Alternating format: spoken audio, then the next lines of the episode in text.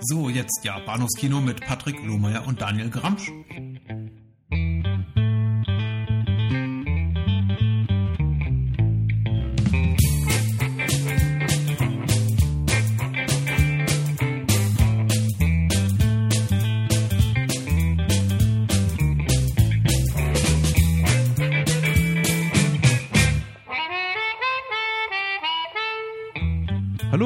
Herzlich willkommen zur Episode 124 124 des Bados Kino Podcast. Äh, mein Name ist Patrick und bei mir ist der Daniel. Hallo. Hallo. Nach einer kurzen, viel zu kurzen, aber, aber wunder, wunderschönen äh, Sommer-Sonnenpause melden wir uns zurück mit dem Podcast und sprechen heute Abend über zwei Filme, die ja zum Leitmotiv haben die wunderhübsch anzusehende Dame Barbara Bach. Ja, ihres Zeichens seit, glaube ich, 1981 oder 82 mit Ringo Starr verheiratet und mit dem teilt sie sich auch die eine der Hauptrollen oder eine größere Nebenrolle in Caveman. Äh, das ist der eine Film, über den wir heute Abend sprechen. Zum zweiten setzen wir unsere Bond-Reihe fort mit äh, Der Spion, der mich liebte von Louis Gilbert aus dem Jahr 1977, wo sie das äh, Bond-Girl de Jour äh, spielen darf. Mhm. War doch alles korrekt so, oder? Alles super, ganz großartig. wie, wie, wie war deine, äh, wie war deine Sommerferienzeit so, Daniel? Meine, meine Sommerferienzeit, also genau genommen kommt meine Sommerferienzeit ja noch äh, deutlich später im Jahr, aber ähm, die, die podcast-freie Zeit, möchte ich mal so sagen, habe ich ein ganz kleines bisschen genutzt, um mal wieder so in, in, den, in den Klassikern irgendwie rum zu, rum zu äh, gehen. Einfach um auch mal ein bisschen, so ein bisschen die, äh, äh, die Sammlung aufzuräumen. Sachen, mhm. Sachen, die ja da schon Ewigkeiten rumstehen.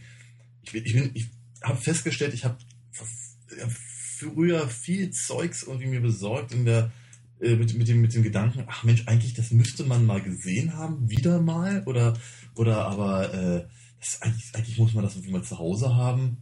Scheißegal, ob man es guckt oder nicht, aber haben sollte man es. Und äh, genau an dieser, an diesen Sachen arbeite ich mich irgendwie immer so zwischendurch ab mit mehr oder weniger Erfolg. Ähm, bisschen, es ist, es ist alles etwas durchwachsen, habe ich so das Gefühl, was ich, was ich mir, was ich mir so angeguckt habe. Ähm, und angefangen hat das mit, ähm, mit, mit einem äh, Steve Martin Klassiker. Ein Single kommt selten allein. Äh, auf Englisch The Lonely Guy, glaube ich. Kann das sein? Okay. Ich glaube ja. Ja, äh, klingt realistisch. Ja, ähm, einer der relativ frühen Steve Martin Filme, aber auch schon einer, von dem ich das Gefühl hatte, er, da, da zeichnet sich schon dieser absteigende Ast. das, was denn? Nein, ich find's, ich find's, ich, ich find's sehr hart. Also es ist, äh, spricht, spricht sehr eindeutige Worte über deine Sympathien für Steve Martin, wenn du sagst, ein früher Steve Martin und schon da befindet er sich auf dem absteigenden Ast. Ja, nee, es ist einfach, er hat halt einfach, wenn man, wenn man, wenn man sich solche, wenn man sich wirklich den allerersten von ihm anguckt, The Jerk, Mhm. Ne? Reich sein oder Reichtum ist keine Schande. Ähm, und und äh, hier Dingenskirchen, ähm, Dead Man Don't Wear Plaid. Mhm. Echte, echt großartige Filme in, in jeglicher Hinsicht. Ähm, und dann eben auch noch durchaus hier äh, ein Single kommt selten allein. Und dann guckt man halt in andere Richtungen, in diese, in die, diese, diese ganzen Familienfilme, die er so gemacht hat. Und, ja, ja. und äh, ach, was weiß ich, keine Ahnung, ich, ich, ich, ich, mochte, ich mochte ja durchaus die, die drei Amigos zum Beispiel noch und ich kann auch, auch obwohl es eben so ein, ein, ein familienfreundlicher Romantic Comedy Dingens ist, kann ich kann auch äh, Roxanne und was abgewinnen. Mhm. Und ich mochte auch äh, ein Single selten allein. Ich mochte ihn damals sehr gerne, als ich ihn von, aus dem Fernsehen aufgenommen habe oder so. Ein paar Mal geguckt. Ähm, und ich mochte ihn auch jetzt beim, beim, beim wiederholten Sehen durchaus. Ähm, muss aber ganz ehrlich sagen, er funktioniert immer dann am besten, wenn er wirklich schräge Momente hat. Und die hat er leider nur sehr, sehr, sehr bedingt. Ja, ähm, er, ich, ich, weiß, ich weiß nicht so genau, wie ich da, wie ich da rangehen soll, weil ich kann ich es nicht genauer, genauer sagen als das. Ich habe einfach so das Gefühl, da ist eine Menge Potenzial gewesen und sie haben es leider ein bisschen ver, versaubeutelt, indem sie vielleicht dann doch zu sehr sowas sein wollten wie, keine Ahnung, äh, Frau in Rot oder sowas. Also, mhm. ich, ich, der, der, der, der Versuch im Prinzip eine Romantic Comedy zu parodieren, aber gleichzeitig eine zu sein, ist oftmals sehr schwer. Und der Film, es, es gibt echte Momente, die, die funktionieren sehr, sehr gut. Also zum Beispiel, wenn äh, Charles Grodin, äh, ein, ein, also der hat sowieso die, die, ein Großteil der besten Szenen, äh, Steve Martin zu einer, zu einer äh, Party einlädt und er ist genauso Single wie, wie, wie Steve Martin auch. Und die gesamte, die, der gesamte Besuch, der bei ihm da äh, nun wartet, besteht aus Pappaufstellern hm. von Stars. Und äh, das heißt also, der Mann ist so einsam, dass er nicht mehr Freunde hat und sich eben und sich eben Pappaufsteller leiht aus einem aus einem aus einem Laden für Singles, um sie halt hinzustellen und dann kommen die Bullen und äh, beschweren sich über die laute zu, über die zu laute Musik, mhm. äh, weil eben die Party so, so, wahnsinnig im Gange ist und äh, das ist halt auf der einen Seite ist es irgendwie anrührend, auf der anderen Seite ist es halt irgendwie durchaus skurril komisch. Ähm, es führt halt irgendwie nur leider zu ganz ganz wenig. Ja? Und es ist so einer, zwei Szenen haben halt auch durchaus noch Saturday Night Live ähm, äh, Charakter. Ah, aber es ist, es, es ist ein schwieriger Film für mich. Also mhm. wir sagen, es gibt deutlich besser. Ich bleibe im komödiantischen Bereich. Vielleicht ist es irgendwie noch das, das, das Sinnigste. Ich habe äh, gesehen, die letzte amerikanische Jungfrau äh, ich glaube, zum ersten Mal so richtig bewusst. Und äh, irgendwie setze ich so ein bisschen meine kleine irgendwie äh, Teenie-Film-Reihe fort, die ich irgendwie so äh, in den letzten Wochen gepflegt habe. Jetzt letztlich mir Porkies angeguckt. Vor mir liegt hier gerade irgendwie Animal House, den ich mir auch die Tage nochmal angucken wollte. Okay. Jetzt habe ich mir die letzte amerikanische Jungfrau angeguckt. Das ist äh, ein quasi Remake der von äh, Eis am Stiel. Mhm. Vom selben Regisseur, Boas Davidson, der hierfür in die USA emigriert war und dort von äh, den Herrn äh, Menachem äh, Golam Globus, wie auch immer, hm. also den Herrn Golam Globus, bevor sie Ken gegründet haben, dafür engagiert wurde, irgendwie letzte amerikanische Jungfrau äh, quasi als Adaption von äh, seiner Eis am Stielreif für den amerikanischen Markt nochmal aufzubereiten. Ähm, ist ein erstaunlich hübscher Film mit einem äh, erschreckend äh, brillanten äh, Soundtrack. Ich äh, weiß, das auf, äh, das, ich, ich, ich suche den Soundtrack auf CD seit Jahren. Da ist nämlich die einzige offizielle Veröffentlichung eines, eines Oingo Boingo Songs mhm. äh, drauf. Den, äh, wie, hat, ja, wie schon, also wie das jetzt anklang und sonst nirgendwo äh, gekriegt habe. So. Also es ist tatsächlich, ich, ich habe auch, meine erste Reaktion war, äh, nach, bei Amazon nach dem Soundtrack zu gucken, der eigentlich nicht mehr verfügbar und wenn verfügbar, dann eigentlich unerschwinglich teuer ist. Aha. Denn da ist ja eigentlich auch so, so ziemlich alles drauf, was irgendwie gerade Anfang der 80er äh, Rang und Namen hat und einfach wirklich cool war. Also ja. ich meine, heute, heutzutage äh, lockt man mit The Police und U2 natürlich irgendwie keinen mehr hinterm, hinterm Ofen hervor. Mhm. Aber das war irgendwie damals eben auch noch gute, das war eben damals zumindest äh, zu, zu der, zu, zu, also 1982, als der Film rauskam, eben noch wirklich gute, war noch eine gute Mucke. Genauso wie, wie Blondie, Divo, Oingo Boingo hast du erwähnt, ähm, Casey in the Sunshine Band, ähm, äh, Quincy Jones hat, glaube ich, zwei Tracks geschrieben für den Film.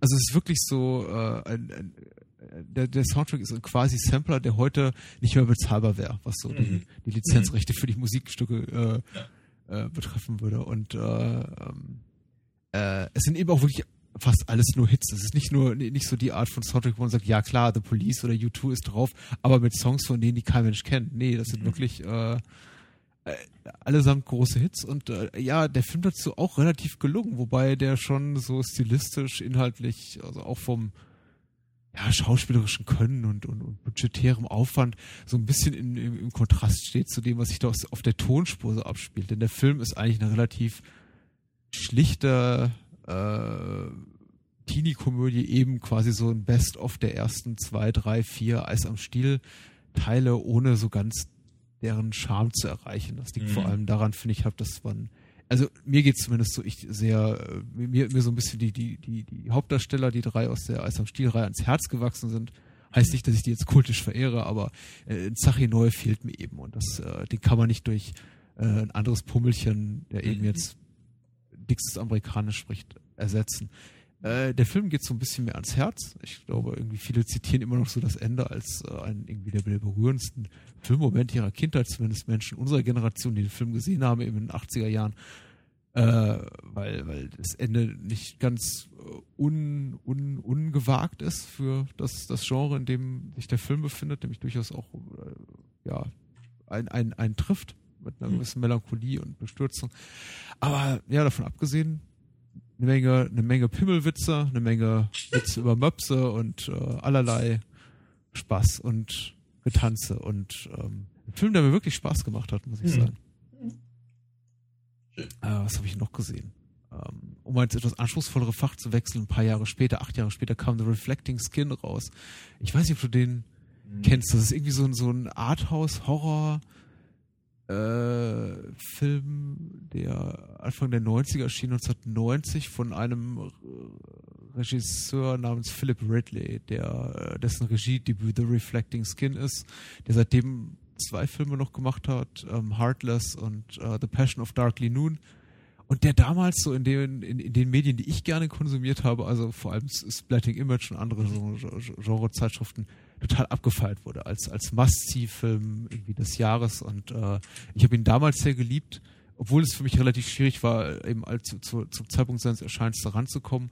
Und ich sehe ihn immer wieder gerne alle paar Jahre. Und ich glaube, er hat mich noch nie jetzt so beim vierten, fünften Mal das Wiedersehen so, so berührt wie jetzt. Es ist ein, mhm. äh, ein, ein, ein, ein Coming-of-Age-Drama mit äh, Horrorelementen, wo es äh, darum quasi um, um Motive geht äh, des ersten sexuellen Erwachens, der äh, Konfrontation mit, ja, irgendwie, äh, ach, ey, übernatürlichen Elementen irgendwie äh, schwierig zu, weiß ich nicht, sie, sie, äh, Familienbande, von denen die irgendwie die Abnabelung schwerfällt und ach, das alles in wunderschöne Bilder getaucht und einen wunderbaren Score eingefangen und äh, durchaus irgendwie su super prätentiös und äh, ähm, über die Maßen ja irgendwie gewollt, an, anspruchsvoll und arty äh, in, in Gänsefüßchen inszeniert, so dass es, ich glaube, auch vielen Menschen durchaus schwerfallen dürfte, den, den Film si sich anzugucken. Also ich habe kenne eigentlich nur zwei Re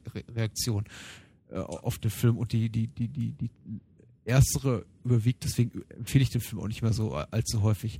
Nämlich, äh, mir wurde das häufiger gesagt, nachdem Leute den Film gesehen haben, auf, auf meine Empfehlung hin, ähm, das sei unerträglich und was für ein Scheiß. ähm, äh, das sei so irgendwie die Art von US-Indie-Kino, die äh, so richtig zum Kotzen ist. So von wegen hier bin ich äh, Regiedebütant mit, mit großem Arthouse und äh, äh, Anspruch und ich mache jetzt mal was ganz, ganz Tolles und äh, mhm. zeige allen, was ich, was ich drauf habe. Und ja, genau, das ist es. Aber ich finde eben, der Regisseur hat es drauf und äh, der, der Film mit seiner ganzen Thematik, mit seinen wunderbaren Darstellern, Viggo Mortensen spielt übrigens eine der, eine, eine größere Nebenrolle, berührt ungemein. Die letzte Reaktion, die erfahre ich eher selten, ist, äh, mein Gott, das hat mich wirklich getroffen, irgendwie in meinem tiefsten Innern und äh, so geht's mir eben mit dem Film. Also, mhm. The Reflecting Skin, für alle, die andere Philip Ridley-Filme mögen, wie zum Beispiel Heartless, der nicht so gut ist, ähm, mäßig gut, aber oder The Passion of Darkly Noon, der relativ gut ist, oder eben auch sowas mögen wie Neil Jordans Zeit der Wölfe. Mhm. Äh, das ist, glaube ich, ein relativ treffender Vergleich, weil da geht es eigentlich um ähnliche Themen. Ist, glaube ich, The Reflecting Skin ein, ein, ein, sehr, sehr empfehlenswerter Titel, den ich unseren Hörern ans, ans Herz legen möchte. So. Also, äh, Zeit der Wölfe ist etwas, womit du mich auf jeden Fall jetzt gerade gekriegt hast. Ja.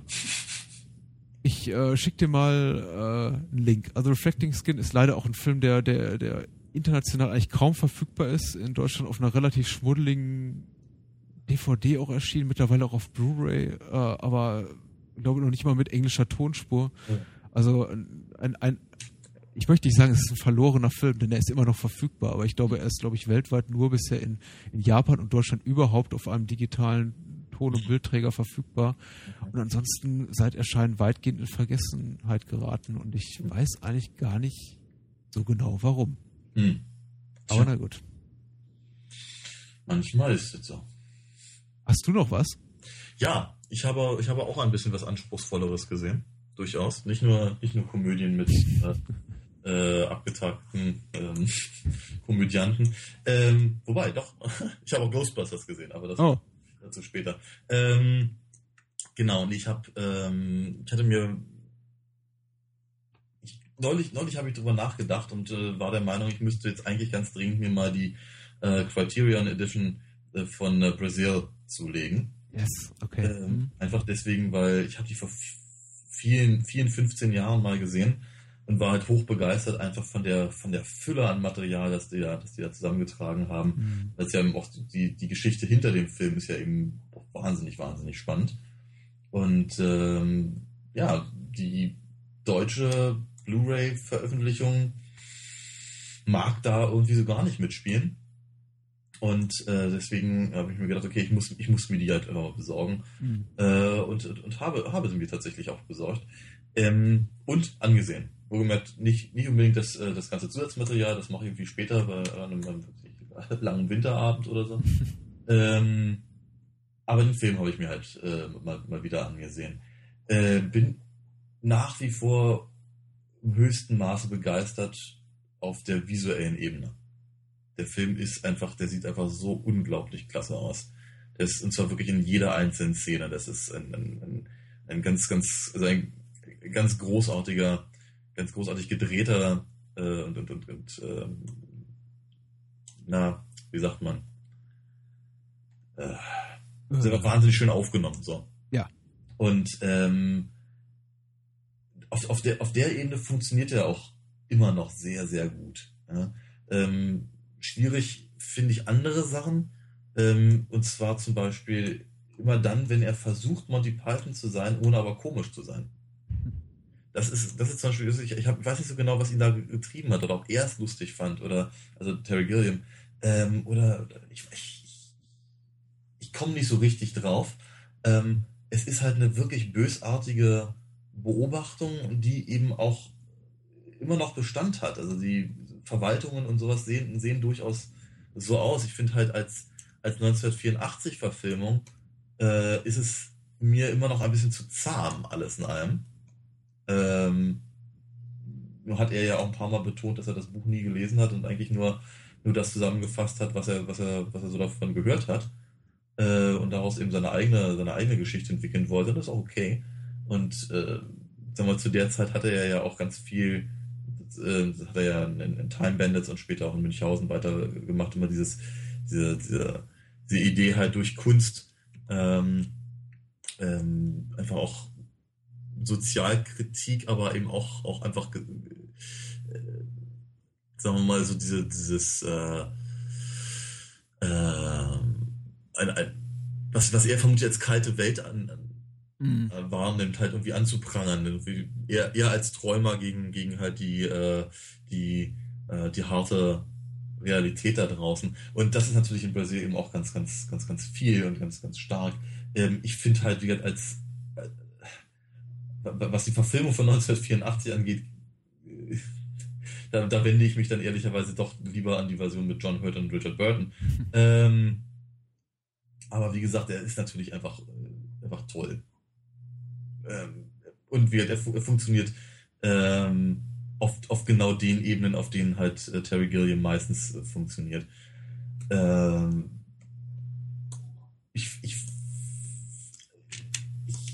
wünschte, ich hätte in demselben Zusammenhang irgendwie mir nochmal Jabberwocky angeguckt, weil ich glaube, mhm. ich könnte mir fast vorstellen, dass eben basierend auf Jabberwocky die Erwartungen an ihn einfach andere waren damals. Und ähm, ich habe so ein bisschen den Eindruck, dass, dass äh, Brasil sich zu Jabberwocky verhält, wie zum Beispiel äh, Sinn des Lebens zu ähm, äh, Ritter der Kokosnuss. Mhm. Ja, okay. und das, das, ist so eine, das ist so, ich habe, es ist so ein, so ein Eindruck. Ich glaube, ich hätte, ich hätte es mir angucken müssen, um den noch ein bisschen zu verstärkter und vielleicht auch erklären zu können. Aber es ist, äh, ja, war, war auf jeden Fall eine, eine, eine tolle Sache, ihn mal wieder gesehen zu haben. Mhm. Und eben doch deutlich anspruchsvoller als äh, der Steve Martin-Film. Mhm. Ich würde, ich würde Brazil ehrlich gesagt nicht mal ausschließen als, als zukünftiges Thema eines unserer Podcasts. Ja. Also ich, ich finde einen Film, der sich durchaus anbietet. Also, und, äh, innerlich doch so viel bietet, dass man ihn nochmal aufgreifen kann. Vielleicht so ein bisschen überdiskutiert, aber mhm. andererseits haben wir es ja, glaube ich, beim, beim, beim Weißen Heiler das letzte Mal auch ganz gut gelöst, einfach über Aspekte zu sprechen, die vielleicht noch nicht jeder tot geredet hat. Ja. Und vielleicht wird uns das ja auch bei Bra Brasil gelingen. Ich mag, mag ihn nämlich auch sehr gerne und äh, denke, irgendwie die, die Qualitäten des Films werden oft sehr, sehr reduziert auf, auf, auf, äh, auf das Visuelle und auf ja. irgendwie die, äh, die, die, die ganze, ganze grundlegende gesellschaftskritische Thematik, aber der Film ist eben auch im, irgendwie im, im Detail sehr schön. Und, mhm. und wie du schon sagst, er, er, er, berührt eben auch durchaus. Und das ist ja bei dem Thema ja. nicht das Einfachste. Also. Ja, was mir, was mir interessanterweise noch aufgefallen ist dabei, ich glaube, ich glaube, Jonathan Price war nie jung. Der war nie jung. Wenn, wenn, wenn man ihn, also wenn, wenn man sich so die, die, die, die neueren Filme, und das ist natürlich auch albern, aber wenn man sich eben anguckt, was er so in den, ja, sagen wir mal, End, End 90er bis, bis heute so gemacht hat, äh, wo er auch gerne mal so ein bisschen den Elder Statesman halt gibt. Ja. Ähm, also, wie gesagt, also da sieht nicht aus, als wir 130 Jahre zwischenliegen. Ja, ja. es gibt so Darsteller. Bei den Darstellern, die nie jung waren, muss ich immer, immer an, an Lance Henriksen denken, der, ja, ja, der ja. unter anderem die Hauptrolle Millennium spielt und vielen James Cameron-Filmen zu sehen war, von dem ich eigentlich kein Foto kenne, wo er irgendwie jünger aussieht als 40. Ja, ist auch richtig. Ja, genau. Ähm, merkwürdig. Aber Jonathan Price ja gut getroffen. Auch den werden wir ja wiedersehen. Ähm, äh, ich glaube, was ist das? Uh, Tomorrow Never Dies, ne? Dauert noch ein paar Episoden. Genau. Richtig. Ähm,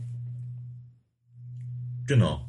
Ähm, ich, jetzt, jetzt fehlt mir ein bisschen der Übergang, von daher, ähm, hast du noch was? Na, der Übergang wird schwierig. Ich habe eigentlich nicht, nicht mehr so wahnsinnig viel. Ein bisschen Genrezeug, aber ich möchte mir einiges aufheben. Vielleicht auch noch fürs nächste Mal, weil ich jetzt nicht mir nur nicht ganz schlüssig darüber bin, ob ich es überhaupt erwähnen möchte. Eine Sache sei vielleicht doch erwähnt, einfach äh, nur aufgrund der Tatsache, da sie, glaube ich, da es ein Film ist, der relativ geringen Bekanntheitsstatus genießt und ich mir durchaus wünschen würde, jetzt nach der zweitmaligen Sichtung, er wäre ein bisschen, ein bisschen zumindest bekannter, auch wenn es schwer wird für den Film, ist Dagon. Also, oder Dagon oder wie auch immer man das aussprechen will. Äh, englische, amerikanische, deutsche Sprache, Sprachweise, wie auch immer, äh, von Stuart Gordon. Produziert von Brian Usner, die ja auch bereits zusammen Reanimator gemacht haben und From Beyond gemacht haben. Und Stuart Gordon ist ja sowieso ein, äh, Stuart Gordons halbe Filmografie speist sich ja aus äh, H.P. Lovecraft Adaptionen oder aus Werken, die zumindest vage auf Motiven von H.P. Lovecraft beruhen. Mhm. Und äh, Dagon ist eben auch die Verfilmung einer H.P. Lovecraft Kurzgeschichte aus dem Jahre 2001. Ich glaube, die letzte Lovecraft-Verfilmung, die, die, die Gordon bisher fabriziert hat und die, ähm, die ich immer sehr interessant finde. Also ich glaube, nach objektiven Maßstäben ein, ein eher misslungener Film. Ähm, da er sowohl was das Drehbuch als auch die, ganze filmische Ästhetik als auch die schauspielerische Leistung, was das alles betrifft, durchaus so im, im zweit-, drittklassigen Bereich anzusiedeln ist. Das liegt nicht zuletzt daran, dass es eine so, so ein bisschen so eine Euro-Pudding-Produktion ist, also äh, gedreht in Spanien mit äh, fast ausschließlich spanischsprachiger Besetzung und äh, eben auch einem, einem Effekt- und, und äh, Kamerateam, das eben aus äh, irgendwie aus der spanischen TV-Ecke kommt und man das diesem Film leider ansieht. Man sieht eben auch an, dass er mit sehr, sehr geringem äh, Budget produziert wurde und dass äh, nicht alle Schauspieler dort auf dem Bildschirm oder auf der Leinwand wirklich ihren die, den Anforderungen ihrer Rolle so gewachsen sind. Ähm, das tut manchmal so ein bisschen weh und es ist äh, geht so ein bisschen in die Richtung, was in, in den Kreisen, in denen ich mich so irgendwie, wenn ich wenn ich online Film diskutiere, bewege, das sind meist irgendwelche Facebook-Gruppen oft so als, als, als, als Ultrakunst, Ultrakunst äh, bezeichnet wird, nämlich ein Film, der sich eigentlich so ästhetisch, inszenatorisch so dem, dem Zuschauer verweigert, dass er dadurch fast schon wieder brillant ist. Und äh, ich, ich bin mir nicht ganz sicher, ob, ob ich, ob ich Dagon oder Dagon mit dieser, mit dieser Auszeichnung Ultrakunst adeln will. Denn vielleicht ist es auch einfach nur flach und langweilig und einfach nicht besonders ambitioniert. Aber er hat diese Momente, er schafft es eben trotz all dieser, dieser offensichtlichen Schwächen, nämlich wirklich, äh, wirklich technischer, technischer Fauxpas so, so, sondergleichen und einem etwas merkwürdigen Erzählrhythmus immer wieder für Momente zu sorgen, die mich äh, unheimlich treffen, so in Sachen Gänsehautfaktor. Er ist unheimlich gruselig, teilweise wirklich erschreckend. Er hat äh, einige durchaus innovative Momente, auch sowas, was so die, die die äh, klassische Tricktechnik, also Latex-Effekte und Co. so betrifft, einige durchaus effektvolle Momente zu bieten und äh, zerstört dann diese ganze mühsam aufgebaute Atmosphäre, die er immer wieder erreicht durch irgendeinen wirklich, wirklich schlimmen äh, CGI-Trick, der die, die, die Tricks sehen aus, als seien sie allesamt irgendwelchen Computerspielen äh, der Mit-90er so entsprungen. Also es ist wirklich furchtbar. Es ist wirklich, äh, man hat das Gefühl, äh, äh, die, die, die, so wie es eben auch ist, die Schauspieler und der, der Trick, den wir da gerade sehen, die, äh, die befinden sich nicht im selben Raum. Und es ist äh, wirklich äh, stellenweise ein Problem, wenn dort irgendwie eine, eine tentakelbehaftete äh, junge Dame zu sehen sein soll, der eben irgendwie alle, alle möglichen glibberigen Glibberigkeiten da aus, aus dem Mund schießen und man denkt, nee, warte mal, also eigentlich schießen die eh aus der Backe und dann mhm. gehen sie an die Zimmerdecke und dann fallen sie da wieder runter und mhm. hey, da, da sehe ich doch irgendwas aufpixeln. Aber ähm, eben trotzdem oder vielleicht gerade deswegen hat der Film übt er für mich so so einen besonderen Reiz aus und ich würde echt jedem der sich so der Stuart Gordon so ein bisschen mag also die Reanimator from Beyond und und so weiter mag und und nicht ganz unaufgeschlossen ist, auch sich mal irgendwie ein äh, eher verquastes äh, Stück kleines Direct-to-Video-Genre-Kino anzusehen, durchaus empfehlen. So, ich glaube, ich habe den Satz korrekt zu Ende gebracht. Das ist schön. ich weiß nicht, ob das als Überleitung dient, aber du, vielleicht kannst du ja noch eine schaffen, ich, falls ja, du noch eine brauchst. Ich, ich, ich, behaupte einfach mal, der Horroraspekt ist, der, ist die Überleitung. Ah, okay. Also ich hatte es ja gerade schon mal ganz kurz, ganz kurz an, äh, erwähnt, ich habe mir Ghostbusters 1 angeguckt. Lass das eins bitte weg. Das macht man nicht. Und, und weil es so schön war, sage ich es gleich nochmal. also, genau. Also ich habe mir den, den, äh, den, den, ersten halt angeguckt. Ähm, auch ach, so, ein, so, eine, so eine merkwürdigen, ja, so ein merkwürdigen Pflichtgefühl, glaube ich, heraus. Mhm, mhm. ähm, und äh, wir hatten uns, glaube ich, schon mal wir hatten uns, glaube ich, schon ein oder zwei Mal darüber unterhalten, deswegen halte halt ich es jetzt hier an der Stelle kurz. Ähm, ich, ich, ich, ich liebe den Film durchaus, äh, aber ich glaube, ich muss ihn jetzt auch so bald dann eben nicht wieder sehen.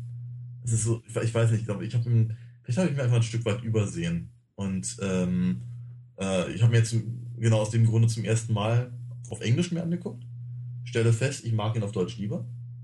Äh, einfach vielleicht deswegen, weil er, weil er mir so vertraut ist, ja, und, und all das. Aber ich finde, er funktioniert gerade, ich, ich, ich, ich komme mit, mit, mit, äh, mit Bill Murrays monotonen, mit monotonem äh, Schauspiel nicht klar. Mhm. Vielleicht sehe ich das nur so, weil ich glaube ja, dass er, dass er äh, sehr viel Erfolg hatte mit dem, was er da so tat, aber ich finde das halt irgendwie auf Englisch alles sehr, sehr öde, was er, was er macht. Ähm, und äh, da fehlt mir einfach so ein bisschen Arne Elzholz. Ähm, genau, jedenfalls ähm, habe ich mir angeguckt, war mal wieder ganz nett. Vor allem habe ich, ich, ich, ich glaube, ich möchte lieber darüber reden, wie er präsentiert wird, weil ich habe mir das Ding eben jetzt mal auf, auf, auf, auf Blu-ray besorgt. Ähm, in erster Linie, weil ich dachte, ach Mensch, den Film mal in einer guten hochaufgelösten Qualität irgendwie äh, zu haben, ist vielleicht keine schlechte Idee. Ja. Äh, und dann haben sie eben unglaublich viel an, an, an, Zusatzmaterial da drauf gepackt und die, die alte DVD war schon relativ gut voll, aber zum Beispiel haben sie damals äh, auf, das, auf das Musikvideo von, von Ray Parker Jr. Ver, ver, äh, verzichtet, was ich bis heute nicht verstehe, warum sie das gemacht haben. Ähm, und das ist jetzt eben mit da drauf und wird auch sehr, sehr, also wirklich voll mit, mit, mit schönem Material äh, teilweise eine, eine, eine Dokumentation, die während des Films läuft und die nur während des Films auch angesehen werden kann. So, also so Bild in Bild quasi.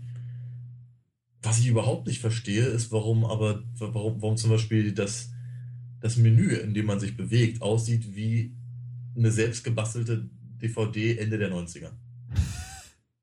Haben Sie das alte Menü übernommen mit dem, mit dem, mit der, mit der Feuerwehrstation? Nee, also das, das alte Menü äh, von, der, von der DVD war ja wirklich sehr hübsch gemacht. Da, ja, ja. Da, da, da bewegte sich alles und, und, und äh, irgendwelche, keine Ahnung, die, die einzelnen Menüpunkte hießen dann halt irgendwie, keine Ahnung, Spook Central und was nicht alles. Ne? Mhm. Ähm, das, das war alles irgendwie ganz süß.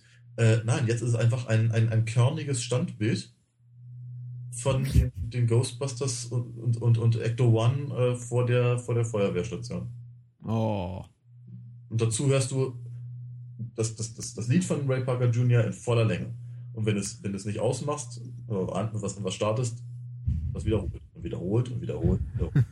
sehr, sehr eigenartig. Aber wird aber voll mit, mit, mit, mit tollem Material und ich bin bin schon sehr gespannt, weil auf der, in, in der Box ist eben auch gleichzeitig der zweite Teil. Und da bin ich eben auch sehr, sehr interessiert, ob sie da mal ein bisschen neueres ähm, Zusatzmaterial geschaffen haben. Ja, ja. Ähm, ich habe an den ersten, ich habe an den ersten auch sehr freundliche Erinnerungen und an den zweiten äh, auch und ich möchte ihn eigentlich gar nicht nochmal sehen, weil irgendwie den zu, in, in den letzten Jahren immer häufiger mir, mir zugetragen wurde, weißt du, der ist nicht besonders gut. Also äh, halte lieber die Erinnerung warm, die du daran hast, die gute und äh, gucken den nicht nochmal an, aber ich bin gespannt, was du berichtest, wenn du ihn siehst. Ja, irgendwann, irgendwann werde ich das tun. Mal gucken, wann. So, das war jetzt ein relativ langes Intro und ich frage mich, ob wir uns einfach nur darum drücken, über äh, Caveman zu reden. Ich weiß nicht, ob, ob oder ob du vielleicht mehr Freude an dem Film hattest als ich. Äh, Äh, wir werden sehen. Ähm, Caveman jedenfalls. Äh, wenn du erlaubst, würde ich den dann mal irgendwie einleiten Mhm. mit äh, einem Blick auf die äh, OFDB-Inhaltsangabe.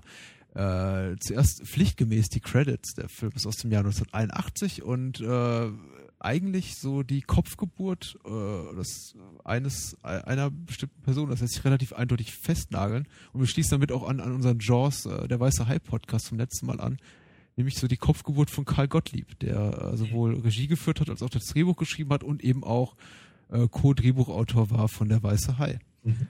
Und wie es äh, kam, äh, dass er innerhalb der sechs Jahre von einem der, der, der Meilensteine des US-Kinos bei äh, Caveman landete, das dieses, weiß ich, dieses, dieses Mysteriosum wird er wahrscheinlich mit ins Grab nehmen. Wir können nur über den Film an sich reden. Mhm.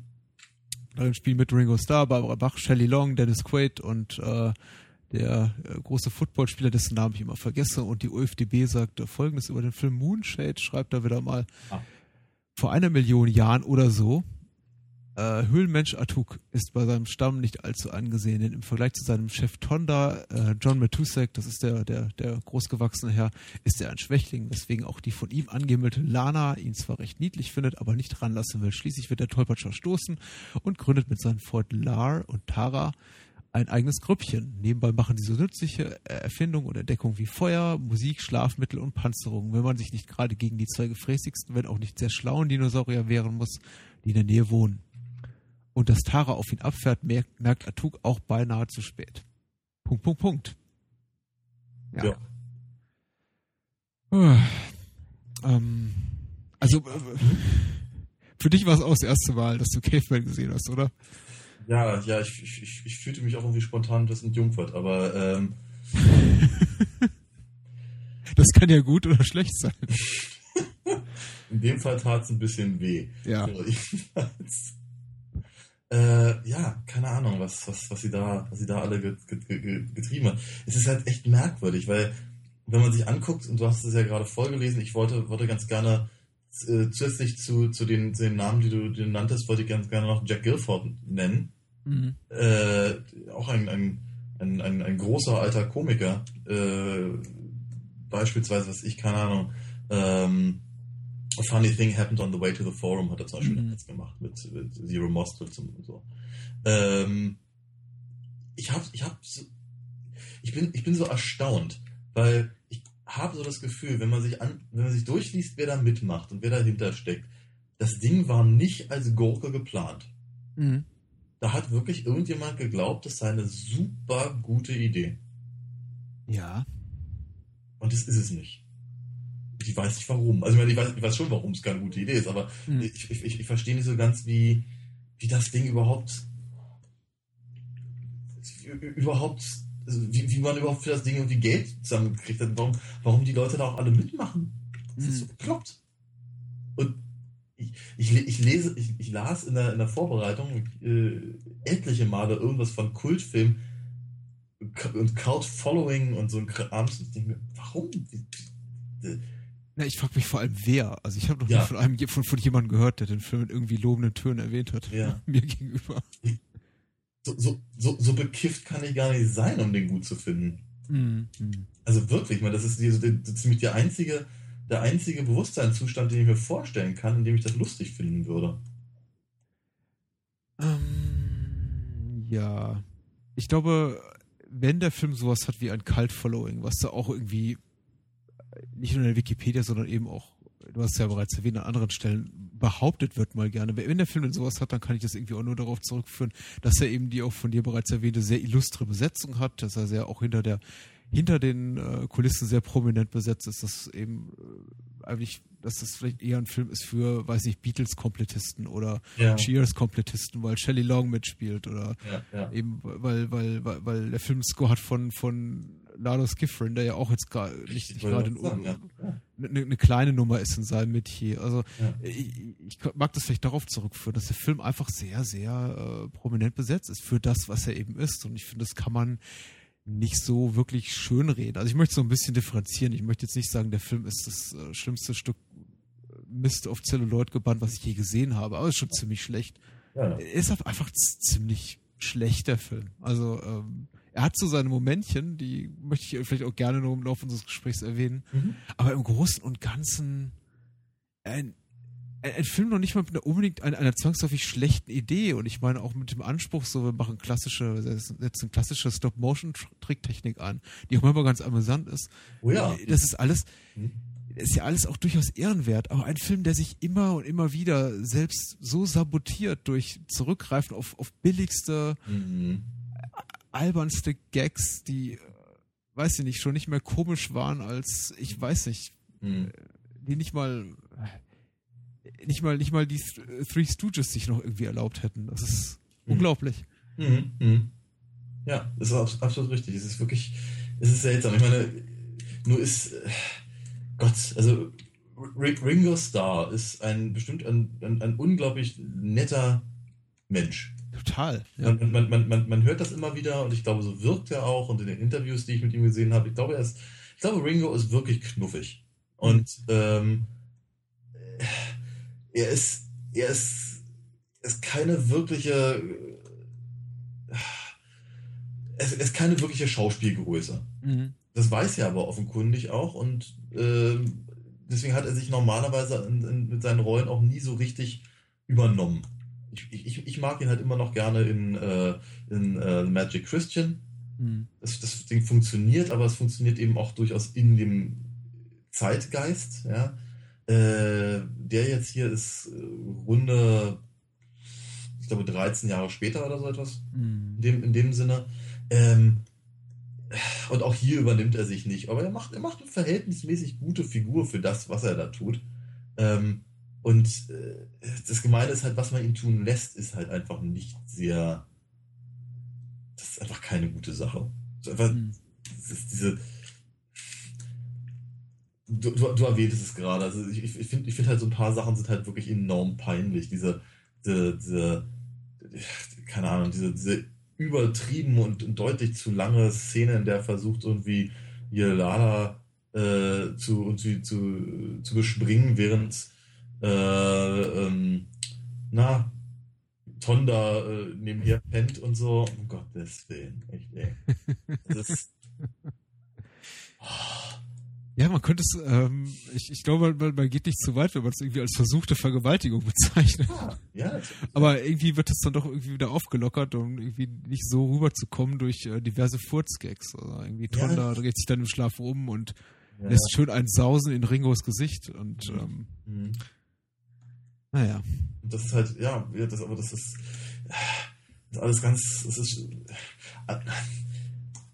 es ist, es ist wirklich, ich, ich, ich, tue mich unglaublich schwer damit, ja, weil ich glaube, ich glaube, dass der, dass der Film, sagen wir mal, das Herz irgendwie am, richt- am rechten Fleck haben könnte. Diese, diese, diese, diese, diese Gruppe von, von, von ausgestoßenen äh, ähm, Steinzeitmenschen zum Beispiel, dass das, die, die im Prinzip, obwohl sie alle irgendwelche merkwürdigen Sorgen und Fehler und Probleme haben, aber zusammenhalten. Das ist ja zum Beispiel das ist ein sehr sympathischer, sehr sympathischer Ansatz. Äh, Durchaus ja zum Beispiel ein Ansatz, der, der dem ersten Ice Age-Film äh, zugrunde liegt und ihm halt äh, auch, auch sehr gut steht, ja.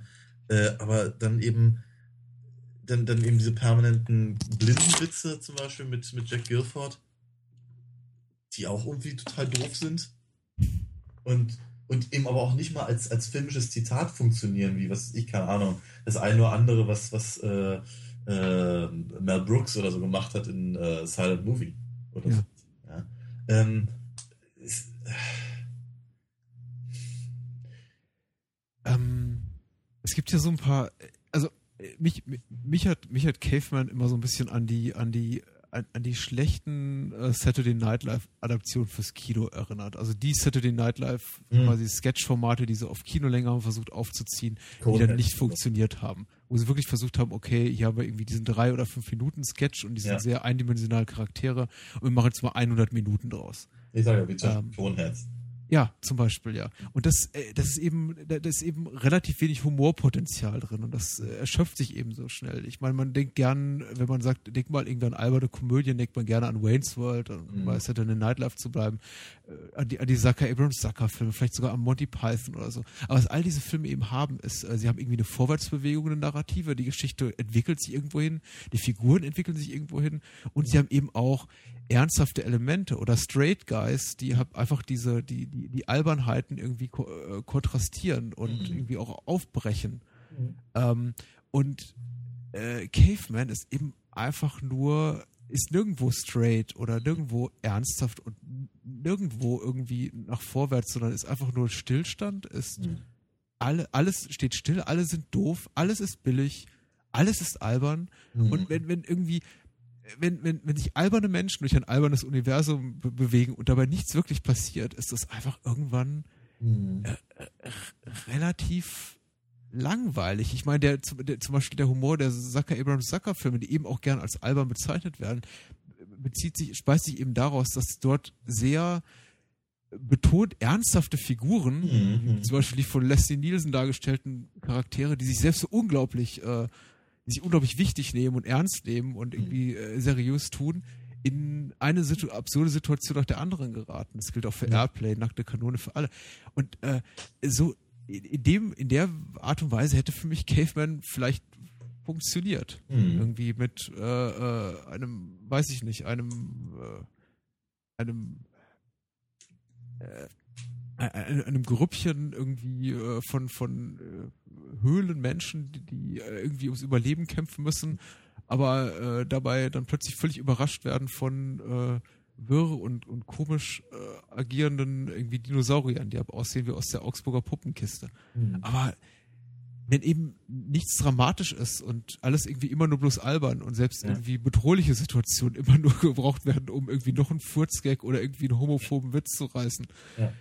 Ja, dann das ist dann ungefähr nach acht, ungefähr acht Minuten lang lustig und dann nicht mehr. Ja, das ist absolut richtig. Vor allem, also wenn da interessant war, für mich gerade, dass du sagst homophober Witz, weil ich finde ganz interessant, dass es eben zum Beispiel auch ein schwules Pärchen gibt. Ja. In der, in dieser, äh, in dieser Misfits-Gruppe. und äh, dass die aber da eben auch durchaus genauso akzeptiert werden. Das finde ich interessant.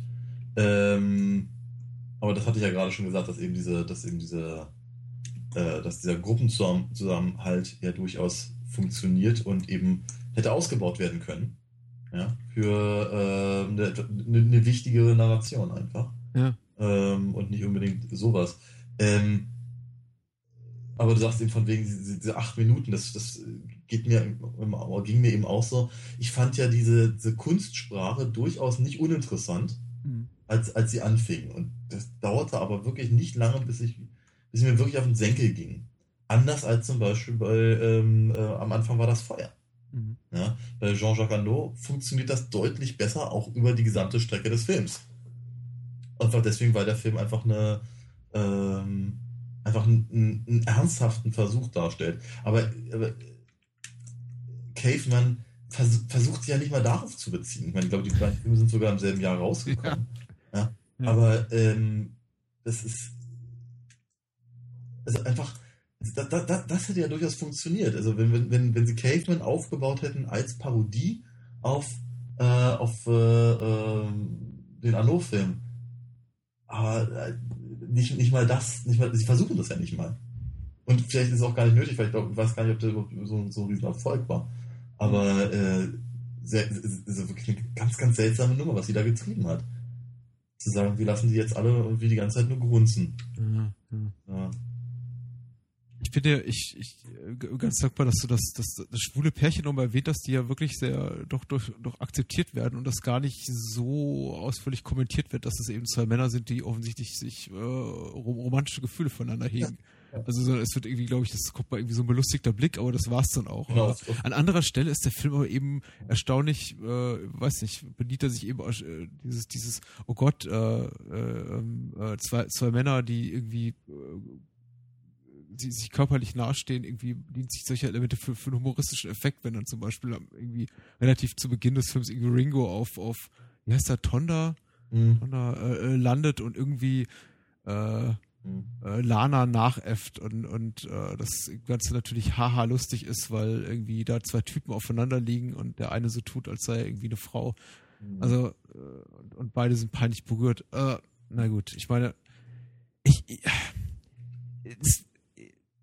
ich weiß, also, der Film ist nicht frei von irgendwie so Momenten, die ich irgendwie ganz charmant fand. Und ich muss sagen, er hat mich irgendwie so ein bisschen besänftigt im weiteren Verlauf mit so einigen, einigen Momenten, unter anderem eben wirklich einigen sehr charmanten, sehr albernen Dinosauriern, die ich doch irgendwie ganz putzig fand und Mhm. irgendwie auch einigen ganz lustigen Gags, wie zum Beispiel dem, dem Eiswürfel pinkeln oder ja.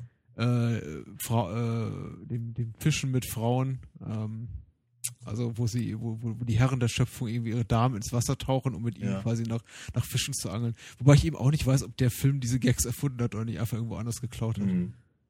Ja, ja. Also ich, ich, ich wartete die ganze Zeit darauf, dass irgendein, irgendein äh, äh, Steinzeitmann einer, einer, einer einer Frau mit, mit, der Keule auf den Kopf haut, um sie an den Haaren in die Höhle zu schleifen. Der, der, der, der Looney Tunes Klassiker irgendwie. Mhm. Aber er kam nicht, ne? immerhin. Ähm, ich, ich, nein, ich muss sagen, also milde gestimmt hat mich zum Beispiel gar nichts. Überhaupt nicht. Ein bisschen. Ich fand, ich fand auch das mit den Fischen und den Frauen wirklich ganz, ganz, ganz furchtbar und sehr, sehr. Also ich, ich, ich weiß nicht, ich, ich fragte mich, soll, soll das entlarvend sein oder ist es einfach nur sexistisch? Ja, Also, ich ich, ich, habe da keinen, keinen richtigen. das waren ja die Bösen. Ja, ja, daher, aber ich, ja, ich mag, ich mag es nicht, ich mag es irgendwie nicht entscheiden. Ähm, Ja. Muss auch, also ich, was ich auch tatsächlich charmant fand, waren die Dinos. Durchaus, dass das, äh, diese, diese, diese Harryhausensche ähm, Stop-Motion-Geschichte fand ich wirklich drollig, auch wenn sie natürlich äh, bei Weitem nicht, ähm, nicht so gut war, wie man das hätte erwarten können. Ja. Aber ähm, durchaus, ich meine, da hat sich halt einer, einer ernsthafte Mühe gegeben, durchaus, und dann war das nett. Ja. Aber das ist auch wirklich, glaube ich, das Beste, was ich dazu sagen kann, weil ansonsten ist das einer von diesen Filmen, bei denen ich sagen möchte, das sind 90 Minuten meines Lebens, die mir niemand zurückgibt. Ja, leider, finde ich auch. Ja. Also es ist, ähm, es ist, äh, ich, ich finde es auch ganz schwierig. Ich habe auch, glaube ich, 80 der, der 90 Minuten nicht besonders genossen. Und Mhm. ähm, auch wenn das jetzt vielleicht so zusammenfassend von unserer Seite ein bisschen so klingt, als äh, seien wir ein bisschen pikiert, ob des äh, äh, flachen, derben Humors. Nee, darum geht's nicht. Ich glaube, der Humor ist einfach, ist einfach schlecht und er ist nicht, er ist nicht lustig. Und ich meine, nach dem achten Witz über, nach dem achten Mal, in dem jemand in, in einen Haufen Dinosaurier-Scheiße tritt oder Mhm. sich, sich einen Furz anzündet oder irgendwie ein Pimmel verbrennt, ist halt einfach so der Punkt erreicht, wo man denkt, ja, pff, ihr hattet bestimmt eine Menge äh, Spaß am Set, aber das überträgt sich leider nicht auf das Gefühl, glaube ich, der Zuschauer, die da irgendwie im Kinosessel sitzen. Ja, ja, wie es ja meistens, meistens so ist dann, ja. Hm. Ähm, warum wurde der Film gemacht? Ich weiß nicht. Also am Anfang dachte ich ja, das ist vielleicht auch so als letzter Gedanke, es sei tatsächlich der Wunsch von Ringo gewesen, es seinem irgendwie alten Bandkollegen George Harrison gleich zu tun, der ja großen Erfolg hatte mit den, mit den Monty Python-Filmen, die er, die er mitproduziert hat, mit Handmade-Films, und es ihm gleich zu tun. Und äh, was mich irgendwie auf die Idee brachte, war dieser Anfangsgag, als irgendwie die, die Anfangscredits ab, Mhm. vorbei sind und da Ja. steht irgendwie One Zillion BC, Oktober 9. Ja, Was ja irgendwie ein Gag ist, der eins zu eins geklaut ist aus das Ja. Leben des Brian. richtig, ja, ja. Und ich dachte, ah, okay. Da, so, äh, da, daher weht der Wind. ja. Aber nee, so. ich wünschte, es wäre so. Ja, leider nein. Nee. Also, also zumindest, zumindest äh, erfolgreich war es nicht, nein. Ähm, ich wünschte, einer unserer Hörer, wenn er oder sie dann Zeit hat, äh, könne, könne uns darüber aufklären, wo, wo das Kultgefolge dieses Films ist, wo es sich versteckt hält. Ich habe es bisher noch nicht wahrgenommen. Ähm, immerhin hat's immerhin hat's, immerhin hat's für eine, eine glückliche Ehe, die bis zum heutigen Tage ge, äh, gesorgt. Nämlich zwischen Ringo und Barbara Bach. Äh, ja, sind die immer noch verheiratet? Ja, die sind immer noch verheiratet. Okay. Das ist, das ist nett. Ja. Das, das, das, das gönne ich den beiden. ähm, wir sehen Barbara Bach jetzt schon wieder. Mhm. Nach einer kurzen Pause. In, ähm, in Der Spion, der mich liebte. Und, äh, dazu gleich mehr.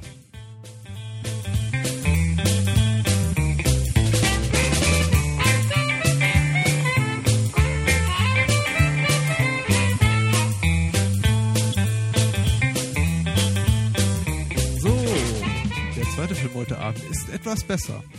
Ein Hauch. Auch. Ähm, wir sprechen über The Spy Who Loved Me, den, ich glaube, zehnten offiziellen Bond Das kann sein. Eon Productions. Ich erwähne normalerweise immer die Namen Harry Saltzman und Albert Broccoli zu Beginn, aber ähm, äh, Harry Saltzman war nicht mehr bekle be bekleidet, wollte ich sagen, beteiligt. Ähm, Wer weiß. an, ja, wer weiß, wer weiß. Ähm, er gab sein letztes Hemd. Äh, so sah es zumindest nach der, äh, der Mann mit dem goldenen Colt aus, der ja, über den wir vor äh, einigen Wochen gesprochen haben, der äh, für Bond-Standards nur mäßig erfolgreich war. Es gab wohl hinter den Kulissen ein, eine, eine größere Krisensitzung und äh, Harry Saltzman hat sich tatsächlich, hat tatsächlich seine Anteile an Eon Productions nach äh, der Mann mit dem goldenen Colt verkauft und äh, und an leitete einige Jahre federführend äh, Herr Albert Broccoli, Cubby Broccoli allein die Reihe.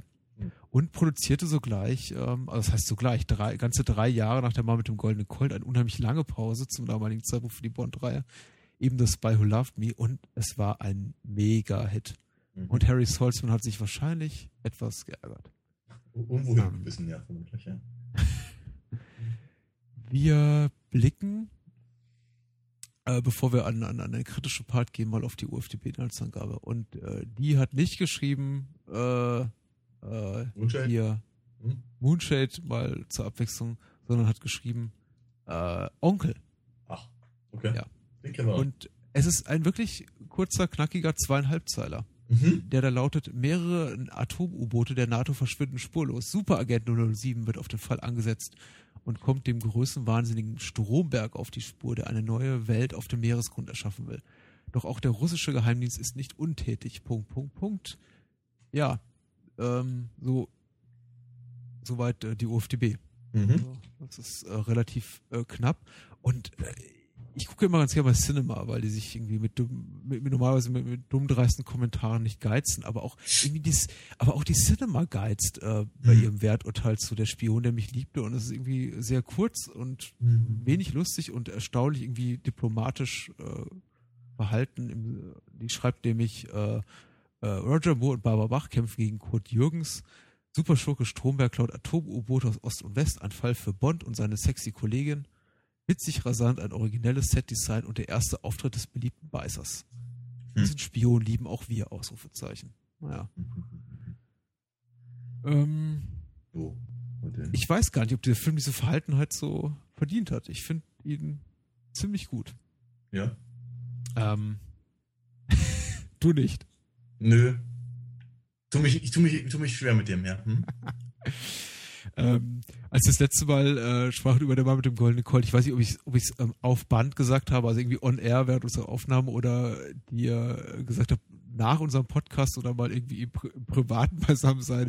Ich da halte, ich habe mich so auf das Spy Who Loved Me gefreut, Mhm. weil die, der, der Part des Films, der mir immer im Gedächtnis bleibt, sind so die ersten acht bis zehn Minuten Mhm. die so mit zu den absoluten Höhepunkten, also irgendwie besten Minuten der gesamten Bond-Reihe gehören. Be- Beginnt wirklich mit diesem Cold Opening, äh, in dem Bond wieder mal Schießstunts erledigen darf, bis zum äh, letzten Ton des, äh, des Songs. Mhm. Mhm. Ähm, äh, Nobody Does It Better von, von Carly Simon gesungen und von Marvin Hamlish äh, komponiert. Äh, aber der Rest des Films kann da nicht ganz mithalten, Mhm. leider. Ja, so Wie, wie, wie ging es dir? So, wie war der Einstieg für dich? Ja, im Prinzip so, ja. Ähm, ich finde, ich finde, ich finde, glaube ich, glaube, ich finde die, ähm, finde den, ähm, diese, diese ganze Skifahrtsgeschichte gar nicht, also nicht, nicht so spannend wie du. Mhm. Aber ich kann durchaus sehen, also ähm, es, es, ist, ist schon, es ist schon wahnsinnig gut gemacht. Ja? Und allein dieser, dieser, dieser Stunt eben vom, vom äh, äh, von, der, von der Piste über den, die, über die, die, den, den, den, den Berg hinaus zu schießen, um dann, um dann runterzufallen und den, und den äh, Fallschirm zu öffnen. Dieser Stunt ist natürlich einfach wirklich brillant. Also ich kann mir wirklich, ich, hab, ich, hab, ich, kann, ich kann mir wirklich vorstellen, dass das einer der Gründe ist, warum Leute ins Kino gehen. Ja. Also das ist so, das ist, äh, ist auch gerade etwas, glaube ich, wofür die, wofür die Bond-Reihe ja prinzipiell bekannt ist, dass sie eben genau solche, so, solche, solche mega äh, Dinge halt äh, tut und, und, und inszeniert und was nicht alles.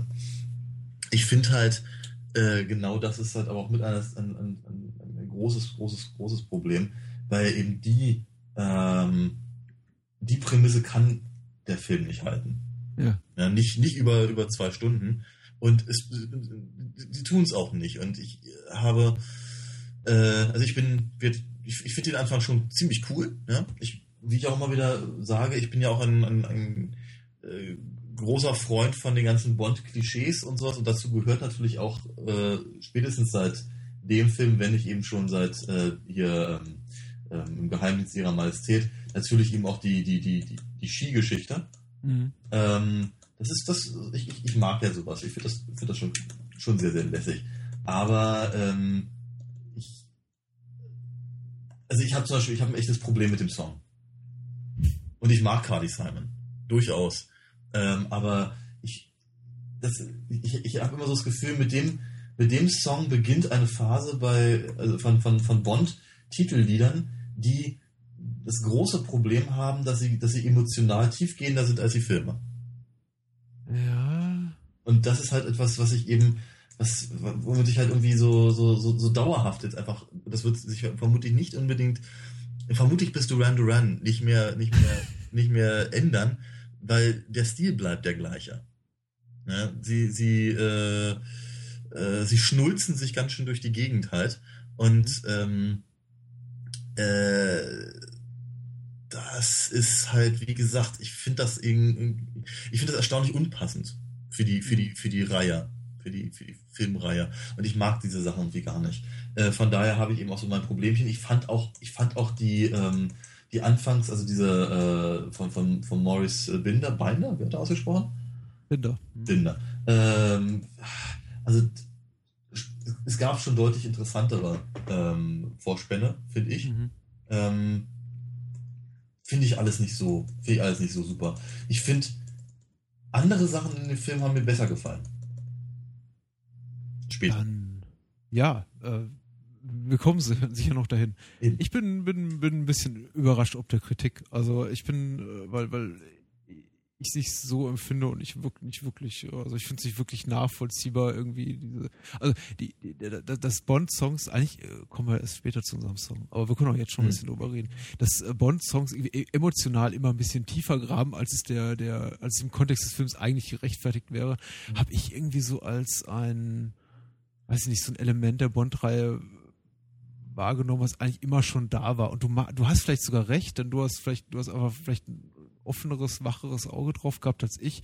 Für mich war das eigentlich schon immer so und war irgendwie nie groß anders. Vielleicht ist es wirklich so, dass es bisher weniger so war und jetzt das erst so einsetzt mit diesem Film oder mit irgendwie den Moore-Bonds. Mhm. Ich, ich bin mir dessen nicht so sicher. Für mich waren eigentlich, also in, in meiner Erinnerung, irgendwie die, die Bond-Songs immer schon einfach so äh, drei Nummern größer, einfach so auf, auf emotional romantischer Ebene, als, mhm. als, als es der, der, die Filme selber rechtfertigen. Mhm. Er ist natürlich totaler Mist da. In, in dem Sinne gebe ich dir absolut recht. Also der, der, der, der Inhalt des Songs ist natürlich äh, Käse. Wobei man sagen muss, die, äh, die, die, die Flirtereien, äh, da das romantische Geplänkel zwischen mhm. äh, Triple X, oh Gott, Mhm. Und, ähm, und Bond in dem Film ist allein dadurch, dass sie äh, nochmal Bezug nehmen auf äh, Bonds, auf, auf, auf Tracy, die ja um tragische, auf tragische Bonds einzige Ehefrau oder die tragischerweise ums Leben kam, dadurch, dass sie da auch mal Bezug drauf nehmen, so ein ganz kleines bisschen geht so ein ganz kleines bisschen tiefer, der Film, als, als die anderen Moore-Bonds, Äh, die das eigentlich komplett ignorieren. okay. Ähm, also, äh, da muss ich irgendwie gerade gepennt haben oder so. Der, der, der, das ist mir nicht aufgefallen. Ja, er- sie, sie sitzen in einer Bar in, in, in Ägypten, also in Kairo, und Ja, sie, sie, sie, sie, sie, sie fragt ihn, hier, Bond, irgendwie ewig, der, der irgendwie Swinging, Solo, bla bla bla, Gentleman und so. Äh, Ich hörte, sie war doch mal verheiratet und dann gibt's irgendwie diesen kurzen, äh, äh, ex, äh, ku- kurze, ku, ku, kurze Austausch dazu, in der praktisch damit endet, dass äh, äh, Bond sagt, äh, äh, äh, quasi es, es schmerzt ihn und er möchte nicht mehr darüber reden. Okay. Komplett an mir vorbeigegangen. es ist okay. Die, Ja. die nächste Schießerei und die sehr viel coolere äh, Verfolgungsjagd mit dem Beißer da irgendwie an dem, an dem Grabmal ist ja auch um einiges interessanter. Mhm. Ähm, nee, äh, also durchaus eine Szene auch, die man übersehen kann, aber äh, ich meine, im Großen und Ganzen gebe ich dir recht. Der Bond-Song ist natürlich wieder mal ein bisschen, ein bisschen großkotzig, aber ich, ich, ich, ich mag ihn. Er, er, er trifft bei mir so im Kontext dieser Öffnungsszene durchaus Nerv, weil irgendwie das, dieses äh, Bond springt von dem äh, äh, Felsen mit Sch- äh, Skiern und äh, öffnet eben irgendwie erst sehr spät seinen Fallschirm und das ist dann die Union Jack und äh, dann weiß ich, spielen die Bläser da auf und irgendwie Carly Simon intoniert diesen Song. Das ist schon so, also das ist schon so ein Moment, der mich packt und irgendwie immer noch Gänsehaut verursacht. Das ist schön.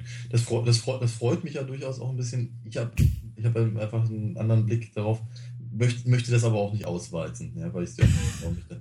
Ähm, ich finde ich find halt, dass das ist, für, für mich ist eben zum Beispiel dieser Union Jack äh,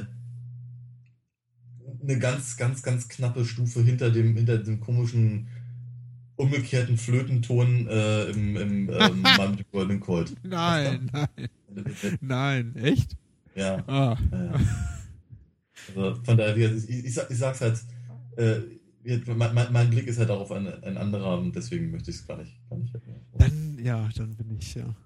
Dann freue ich mich darauf, was, was du doch irgendwie so an diesen ganzen vi- visuellen Running Gags, die doch irgendwie den Moorbonds jetzt folgen werden in den kommenden Teilen, was du dazu sagst. Also, einen davon haben wir auch später noch, im, im, äh, wenn dann der Mann irgendwie, der, der Mann mit der Rotweinflasche da am Strand sitzt. ja, ja, ja. Auch so, ein- auch so ein Gag, der immer wieder auftaucht. Mhm. Äh, aber immerhin diesmal kein Sheriff Pepper. Das ist, Ja, äh, das ist, ist, ist ein Das Plus. ist mal gut. Ähm, dafür äh, Kurt Jürgens als Bösewicht. Ja. Und ähm, äh, Stromberg wird er genannt. Äh, Blofeld sollte er sein. Es gab ja irgendwie damals irgendwie noch diese rechtlichen Streitigkeiten, von wegen man dürfe die Blofeld-Figur nicht mehr äh, verwenden. Und ich glaube, äh, die, die Bond-Reihe verwendet ja irgendwie Blofeld nicht mehr bis ja, eigentlich jetzt nicht, nicht mehr bis Spectre dieses, dieses, äh, dieses Jahr rauskommt. Also zumindest nicht in, innerhalb der offiziellen Bonds.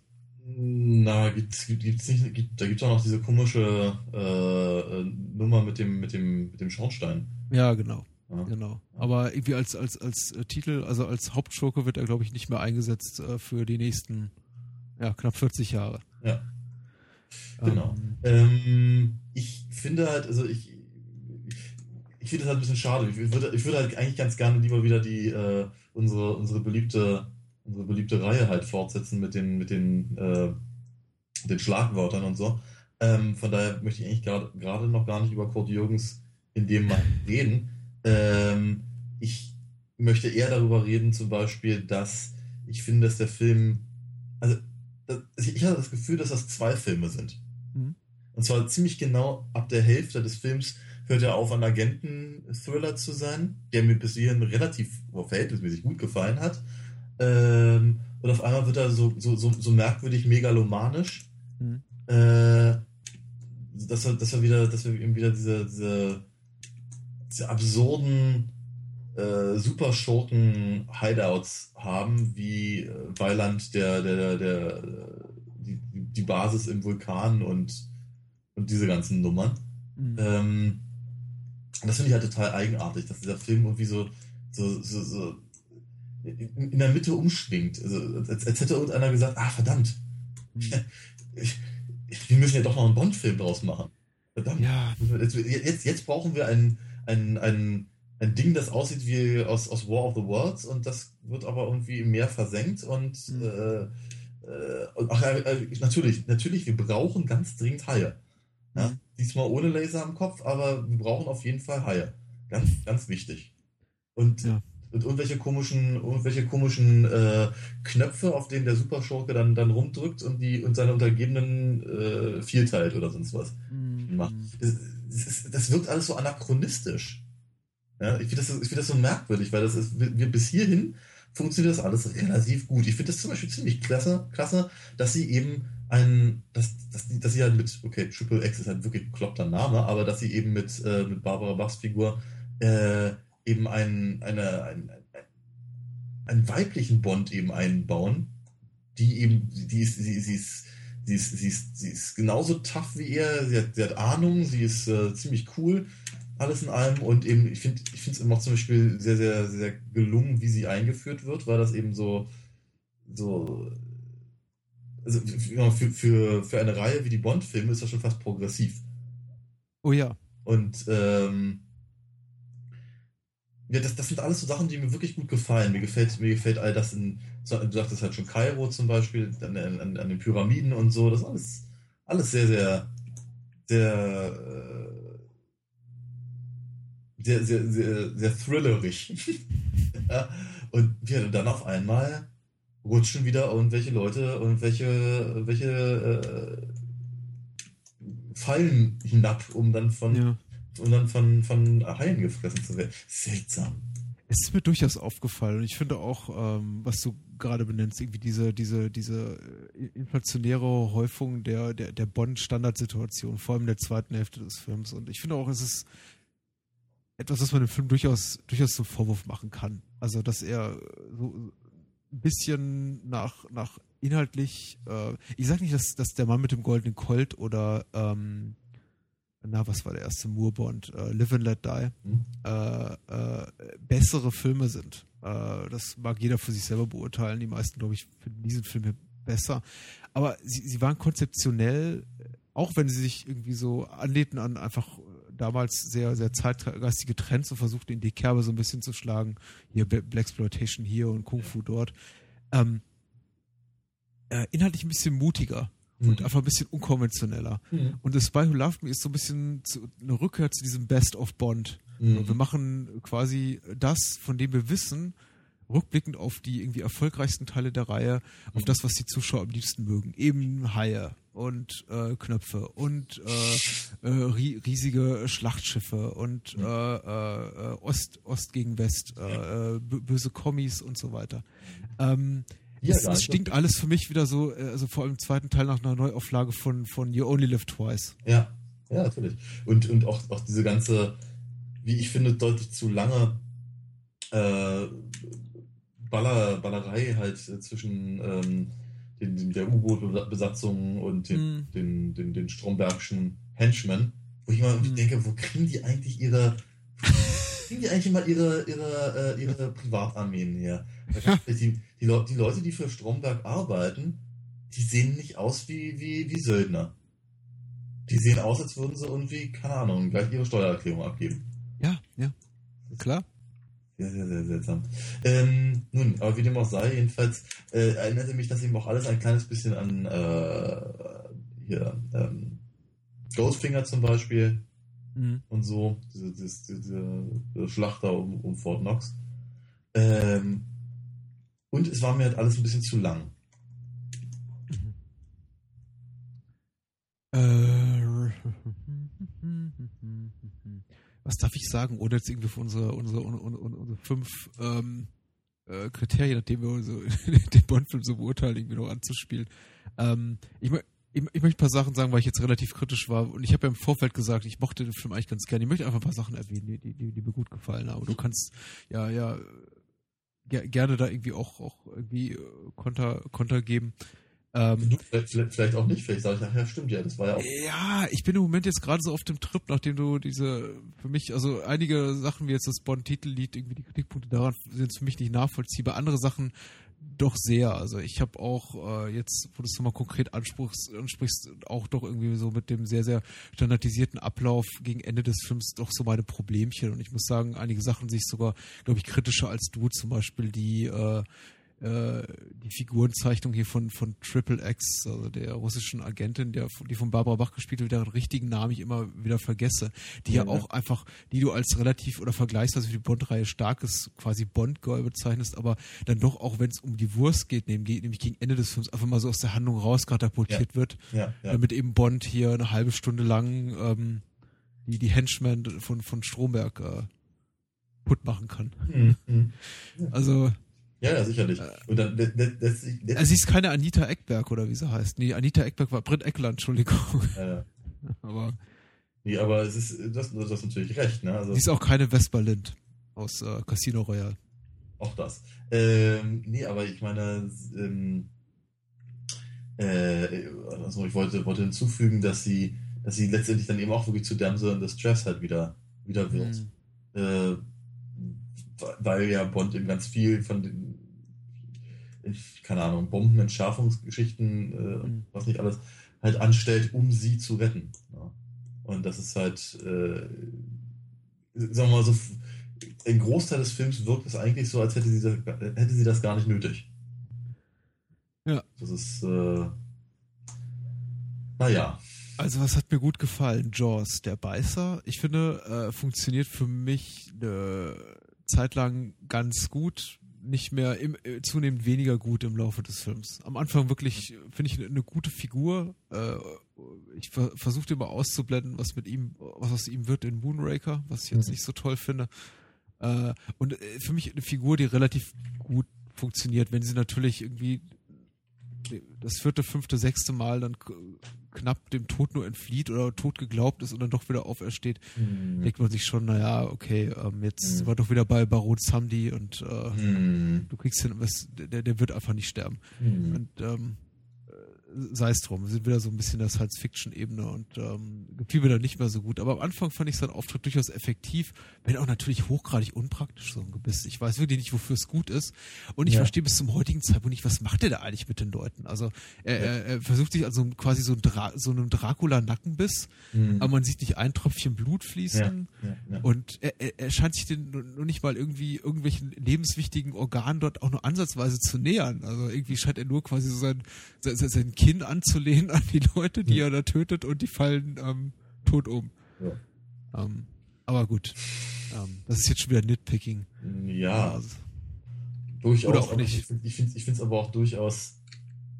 Naja, keine Ahnung, vielleicht, vielleicht hat es aber einfach so mit der, mit der, mit der Vorstellungskraft des Publikums zu tun oder so. ja. Dass man sich halt selber mehr, mehr darunter vorstellt als da. Ich finde die, äh, die Verfolgungsjagd, also alle Szenen, diese nächtlichen Szenen am Fuße der, der, der Sphinx, sehr, sehr atmosphärisch. Oh ja. Wie, wie heißt der äh, Darsteller, der ähm, Lohfeld gespielt hat in Diamonds Are Forever, der auch in Rocky Horror mitspielt? Charles Gray. Charles Gray äh, ist ja der Sprecher von diesem, Mhm. äh, äh, Ja. die, die, die Stimme, die man aus dem Off hört, tatsächlich äh, sein dritter Auftritt in einer Bond-Reihe. Mhm. Finde ich schon ziemlich cool, dass sie ihn immer, immer irgendwo unterbringen. ähm, und äh, fand ich sehr gut. Äh, Ich, habe ich hab, ich hab mich gefreut, dass ich nach all den Jahren endlich, endlich äh, ähm, rausgefunden habe, mehr oder weniger zumindest, wo, woher der, das Sample von einem Fantastische Vier-Lied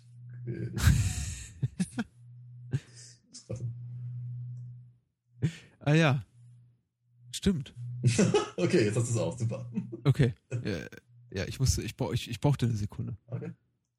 Ähm, was ist noch gut? Ich finde ich find den Kampf mit Jaws im Zugabteil relativ gut, äh, wenn auch irgendwie bei weitem nicht so gut ist wie vergleichbare Szenen in anderen Bonds. Ja. Äh, aber es ist irgendwie so eine, so, so eine Mini-Bond-Tradition, irgendwie Kampf, äh, Kä- Kämpfe zwischen irgendwie zwei oder mehr Männern irgendwie auf begrenztem Raum und Mhm. äh, der, der gehört zu uns irgendwie ins gute Mittelfeld. Ich finde, äh, äh, mir hat der Auftritt von Caroline Munro irgendwie gut gefallen als, als offenherzige äh, ja, quasi irgendwie äh, Lakaien, was auch immer, von, von Stromberg. Naomi heißt sie, glaube ich. Ja. Und sie ist auch, ähm, weil ich meine, wir haben sie ist schon zu ein, zwei Filmen aufgetaucht, über die wir auch im Rahmen des Podcasts gesprochen haben. Und sie ist einfach so eine, ja, blödes Wort, aber sie ist halt wirklich eine, eine, eine, eine Kultfilmdarstellerin. Also sie hat wirklich eine einzigartige Filmografie und ich äh, mit sehr, sehr sleasigen B-Movies, äh, die voll gefüllt ist damit. Und ich habe mich gefreut, sie mal in so einer respektablen äh, Mhm. in so einem res- respektablen Umfeld eines Bond-Films zu sehen. Mhm. Und es ist natürlich irgendwie auch, auch ähm, auch interessant, wie sie ums Leben kommt. Ich glaube, sie ist, äh, wenn man hier der, der, den, den, den, den üblichen Quellen trauen darf, das einzige Bond-Girl, also ist kein, eigentlich kein solches, weil Bond steigt nicht mit ihr in die Kiste. Mhm. Aber die einzige äh, weibliche äh, Schurkin, die von Bond einfach so eiskalt getötet mhm. wird. Mhm. Also ich finde auch erstaunlich eiskalt für den, den, den, den Connery-Bond. Ja. Äh, äh, nein, den Moore-Bond. Ja. Also von dem Connery-Bond hätte ich, so wollte ich halt eigentlich sagen, hätte ich das eher erwartet als nur ausgerechnet von ihm. Ne? Das ist, ja. Ja, äh, ich finde, ich finde sowieso, also deswegen sage ich auch, glaube ich, im Großen und Ganzen mache ich das Spy Who Loved Me gut, weil er für mich oft ganz gut diese, diesen, diesen Brückenschlag schafft zwischen den etwas härteren, zynischeren äh, Connery Bonds und dem sehr, sehr flapsigen späteren Moore Bonds. Also der, also das Spy Who Loved Me hat so seine Schwächen, auch seine flapsigen Momente und ich finde irgendwie auch nicht alles schlecht davon. Ich finde auch den mal mit der Rotweinflasche eben auch, weil er, weil dieser Gag noch nicht überstrapaziert ist zu diesem jetzigen Zeitpunkt, auch irgendwie noch erträglich. Aber er ist dann eben auch teilweise wieder sehr, sehr hart, einfach auch was, äh, wenn, wenn man an die Szene denkt, wo äh, Bond äh, Stromberg tötet. Mm. Das macht er nicht einfach so, ne? Das macht er äh, da schießt er doch lieber einmal eher einmal zu viel als zu wenig. Ja. ja. Und äh, das ist schon, das sind schon so Momente, von denen ich dachte, ich glaube, Moore hätte irgendwie schon ein paar Jahre später Wert darauf gelegt, dass er das nicht mehr so macht. Also erstmal irgendwie einen Bauchschuss, dann irgendwie nochmal irgendwie in die Schulter, mhm. dann nochmal ins Knie und dann am Ende nochmal in den Kopf und das alles irgendwie so über eine Minute heraus äh, hinaus äh, gestreckt. Ja. Ähm, auch das, also diese, diese kleinen Hard-Momente fand ich gut und äh, sie haben echte Scripts, also bei den Schießereien, die, ich gebe dir total recht, die, die, sind viel zu lang, die Schießereien gegen Ende, aber ich fand es gut, dass sie diese, dass sie, also dass sie, sie haben keine Blutbeutel, glaube ich, verwendet, weil ich glaube, es spritzt kein Blut, aber man sieht eben so kleine Projektile da an, an den, äh, quasi aufplatzen, ich weiß nicht, wie man das nennt, an den, an den erschossenen ja. Henchmen, also Nebendarstellern im weitesten Sinne. Und das ist irgendwie auch sowas, was ich glaube ich in den späteren Bond-Films nicht mehr so gesehen habe. Also es ist erstaunlich brutal stellenweise. Ja, also ja, so das ist ein Punkt, wo ich sage, ja, okay, von mir aus. Aber ähm, ich, ich denke da eher daran, wie, wie, wie, wie sich der ein oder andere ähm, äh, Statist irgendwie theatralisch irgendwie an die, an die Brust fasst, fasst und äh, irgendwie von einer mit einem Hechtsprung irgendwie ins Wasser fallen lässt. Ach so, ja, das wäre der, der ist gut. ich, ich, ich habe ich, äh, äh,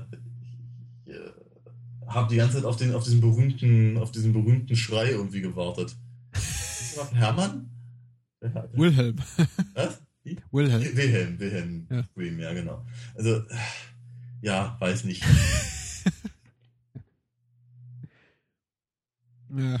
ja, du hast ja recht.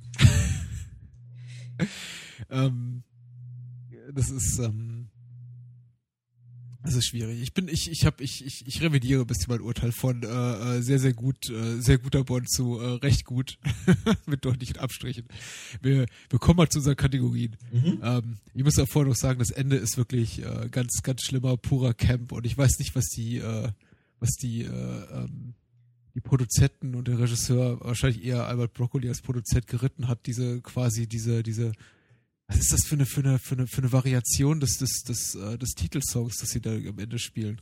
Das, das klingt, das klingt für mich irgendwie wie so, äh, keine Ahnung, Nummernrevue. Ja, fliegenden Kisten oder sowas. Ja, ja, also echt hochgradig merkwürdig. Also eine ganz bizarre Entscheidung. Also fast so sehr wie der, wie dieser, wie dieser, wie dieser Flötenton beim, bei diesem äh, unglaublichen Stunt im letzten Bond ist es für mich irgendwie die Entscheidung, irgendwie über, über die finalen Sekunden des Films so eine so eine Chingda Rasa Bum Musik drunter mhm. zu legen. Mhm. Ähm, mhm. mhm. Absolut nicht nachvollziehbar. Aber gut. Ja, es ist, äh, es ist schon einigermaßen seltsam.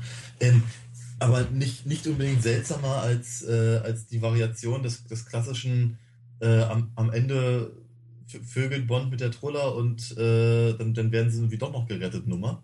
Das hatten mhm. wir auch schon irgendwie fünfmal. Äh, nur, dass hier in dem Fall äh, sämtliche hohen ähm, Spionagetiere oh, yeah. Ost und West irgendwie fünf Minuten drauf starren. Mhm. Ich denke, das ist jetzt, also wenn sie, wenn sie sich so, so darüber echauffieren, dass, äh, dass äh, Bond und äh, hier Triple X äh, ähm, nicht voneinander lassen können, dann ich, könnten sie auch mal weggucken. Oh je. Ähm,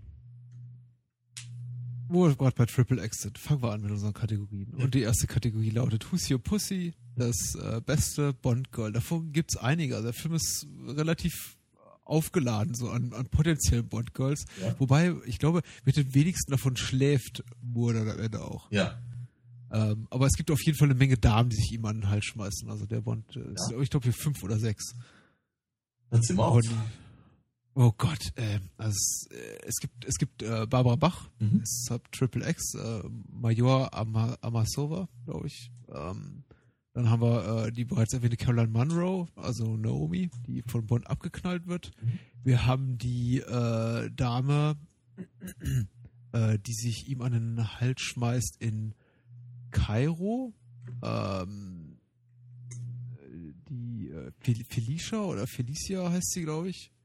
Wir haben ähm, Moneypenny natürlich, wie immer. Ja, ja. Und wir haben uh, ich bin nicht so sicher, ob äh, die Assistentin von Gogol, dem, dem Mhm. russischen Major, da irgendwie auch mit reinspielt. Also, ich glaube, das war's so ziemlich. Okay, na gut. Darauf kommen Geht ja doch noch. Ja, kann man sich ja nötigenfalls drauf einigen. Ähm, also ich muss sagen, ich, ich fand, ich fand die Naomi eine, eine die, die, interessantere Figur. Mhm. Ja, ich, ich, ich hatte irgendwie gehofft, dass sie ein bisschen mehr zu tun bekommt. Mhm. Ähm, auch einfach, keine Ahnung, einfach durch, durch, durch, durch ihren Umgang mit Bond. Ja.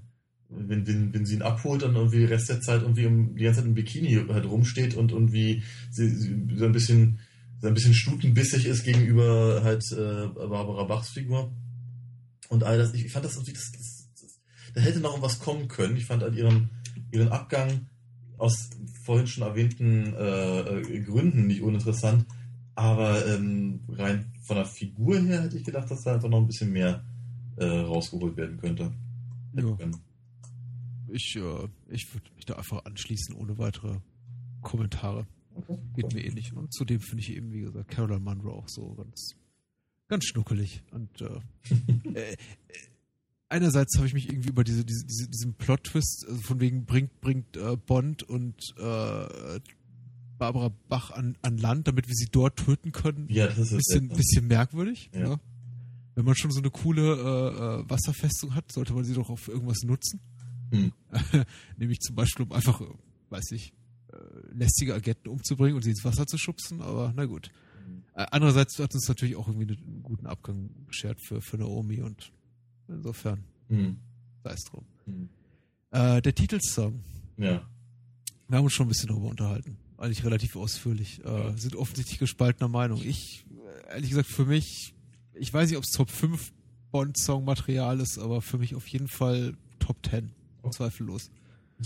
Wie gesagt, Für dich ich mag, weniger. Ich mag Carly Simon durchaus ganz gerne. Ich mag den Song auch ganz gerne. Ich finde ihn halt eben für, für, ähm, für, für Bond im Prinzip genauso unpassend wie, keine Ahnung, All Time High oder was da noch alles so Oh Gott, für den Sachen kommen wird, weißt du? All-Time High wird furchtbar. Eben. Ja, ja, ja. Ähm, äh, ich wollte kurz was sagen zu, es, äh, ich habe es ja eben schon erwähnt, Marvin Hamlish hat die Musik komponiert und ich fand die, die Musik insgesamt äh, durchaus enttäuschend, muss Ja. ich sagen. Und Ja. ich sage das nicht irgendwie kategorisch deswegen, weil ich einfach John Barry mag und irgendwie alles, was irgendwie nicht John Barry komponiert hat, irgendwie zweitklassig ist. Ich finde es irgendwie dieses, diese, die, die, den Score, der sich sehr so an, an, an irgendwie so, so Disco-Klänge der damaligen Zeit anlehnt, so Ja. irgendwie, wie nennt man das irgendwie, diese singenden Gitarren und äh, ich weiß gar ich weiß gar Ahnung. ja, Ja. Hm? reichlich merkwürdig, vor allem, wenn eben das, das, das klassische Bond-Theme variiert wird, äh, mit, mit einfach äh, Gitarreneffekten, äh, Mhm. ist das merkwürdig. Ja, einfach unpassend. Fand ich auch, wobei ich irgendwie zwischen, also ganz, also so, so in der einen oder anderen Sekunde hatte ich irgendwie das Gefühl zu wissen, wo Christian Brun sein, seine, seine Melodieideen für Captain Future her hatte. Stimmt, auch gut. Gute, gute Herleitung. Ich muss da nochmal reinhören. Ähm, Super Schoko der Spitzbube, dein Urteil über den Bond-Bösewicht. Stromberg, äh, gespielt von Kurt Jürgens, den sie für, äh, für die Credits äh, umbenannt haben, also in, in Kurt Jürgens mit T statt D, weil Aha. Kurt, Kurt mit D ist was zum Essen im Englischen. Ah, ah, ah. Okay. Ja, Ja, okay. Äh, auch, auch ein lustiger Gag irgendwie für alle, alle englischsprachigen Fans. Ich habe dazu irgendwie zu diesem Film ein, zwei Podcasts gehört und es ist immer ein, ein, ein, ein großer Lacher, wenn sie von Kurt Jürgens sprechen, weil es anscheinend dieser Name unglaubliches Humorpotenzial birgt im Englischen. ja, na. Ma Ma Marmelade Jürgens, ja. Ah, naja, Ha, ha. Ja, -dü. So. genau, wollte gerade sagen. Aber Stromberg selber, Ja, ja. Ähm, das, das, ich finde, das ist alles nicht Fisch und nicht Fleisch. okay. Das ist, äh, der, der, der, das, das, das möchte natürlich ein, ein absoluter Superschurke sein. Ich meine, so super schurkig, wie es nur irgendwie geht. Ja? Wobei ich es irgendwie ganz cool fand, dass er, dass er sagt, dass er, dass er an einer Szene so ein bisschen, bisschen Mhm. erschüttert ist darüber, dass, dass, dass, dass Bond glaubt, dass er, dass er Geld haben will. Mhm. Da, davon hat er dann wirklich genug. Ähm, das, das fand ich einen ganz interessanten, ganz interessanten Twist an der Sache und natürlich eben wieder so, im Prinzip den dritten Weltkrieg anzuzetteln, um daraus irgendwie eine, eine bessere Gesellschaft zu schaffen. Das ist natürlich schon sehr, sehr super schurkig, aber es ist eben auch gleichzeitig sehr, also wie soll ich sagen, es ist halt, es ist me megalomanisch, aber eben auch so konstruiert. Ja. Und das, da, da, damit habe ich ihm so meine, damit habe ich halt so mein Problem. Und deswegen Mhm. kann ich das halt irgendwie nicht so richtig ernst nehmen. Mhm. So, Ähm, ja. Es, es, ist, es wird, es wird, das ist halt das, das Problem und ich, ich, ich befürchte beinahe, dass ich das in den nächsten Wochen öfter mal sagen werde. Es wird halt so überkandidelt alles. mhm. Ja? Und äh, das sind so, das sind so Sachen, die mich, glaube ich, ja, eher, eher nicht so interessieren. Äh, ich fand in den ersten Szenen mit Kurt Jürgens seine, die, die Art und Weise, wie er seine Figur anlegt, nämlich wirklich jemand, also der sehr stoisch agiert, irgendwie fast schon so, so psychopathische Züge zeigt, ähnlich wie, ähnlich wie hier Scaramanga in Hm. Goldenen Colt. Das hat mich irgendwie so ein bisschen daran erinnert. Relativ gut, bis so mein Eindruck ein bisschen gewechselt ist, so, ich glaube, Kurt Jürgens hat einfach nur keine Lust. Er wirkt Ja. irgendwie so ein bisschen, ein bisschen gelangweilt und dieses, Mhm. komplett emotionslose rührt eigentlich daher, dass er nicht besonders viel in die Rolle in, in, investiert. Ähm, ich bin mir da irgendwie auch nicht ganz so sicher. Ich habe, glaube ich, damit aber auch weniger ein Problem als vielmehr damit, dass ich eben nicht mir ganz sicher bin, ob er eigentlich wirklich ein, ein brillantes Superhirn ist, als der sich zu Anfangs irgendwie geriert, ein sehr kultivierter, Mhm. älterer Herr, der irgendwie sehr, sehr aus, aus seinem Blick heraus sehr, sehr, äh, sehr, sehr, äh, etwas sehr Ehrenwertes quasi vorhat, zumindest aus seiner Perspektive eben.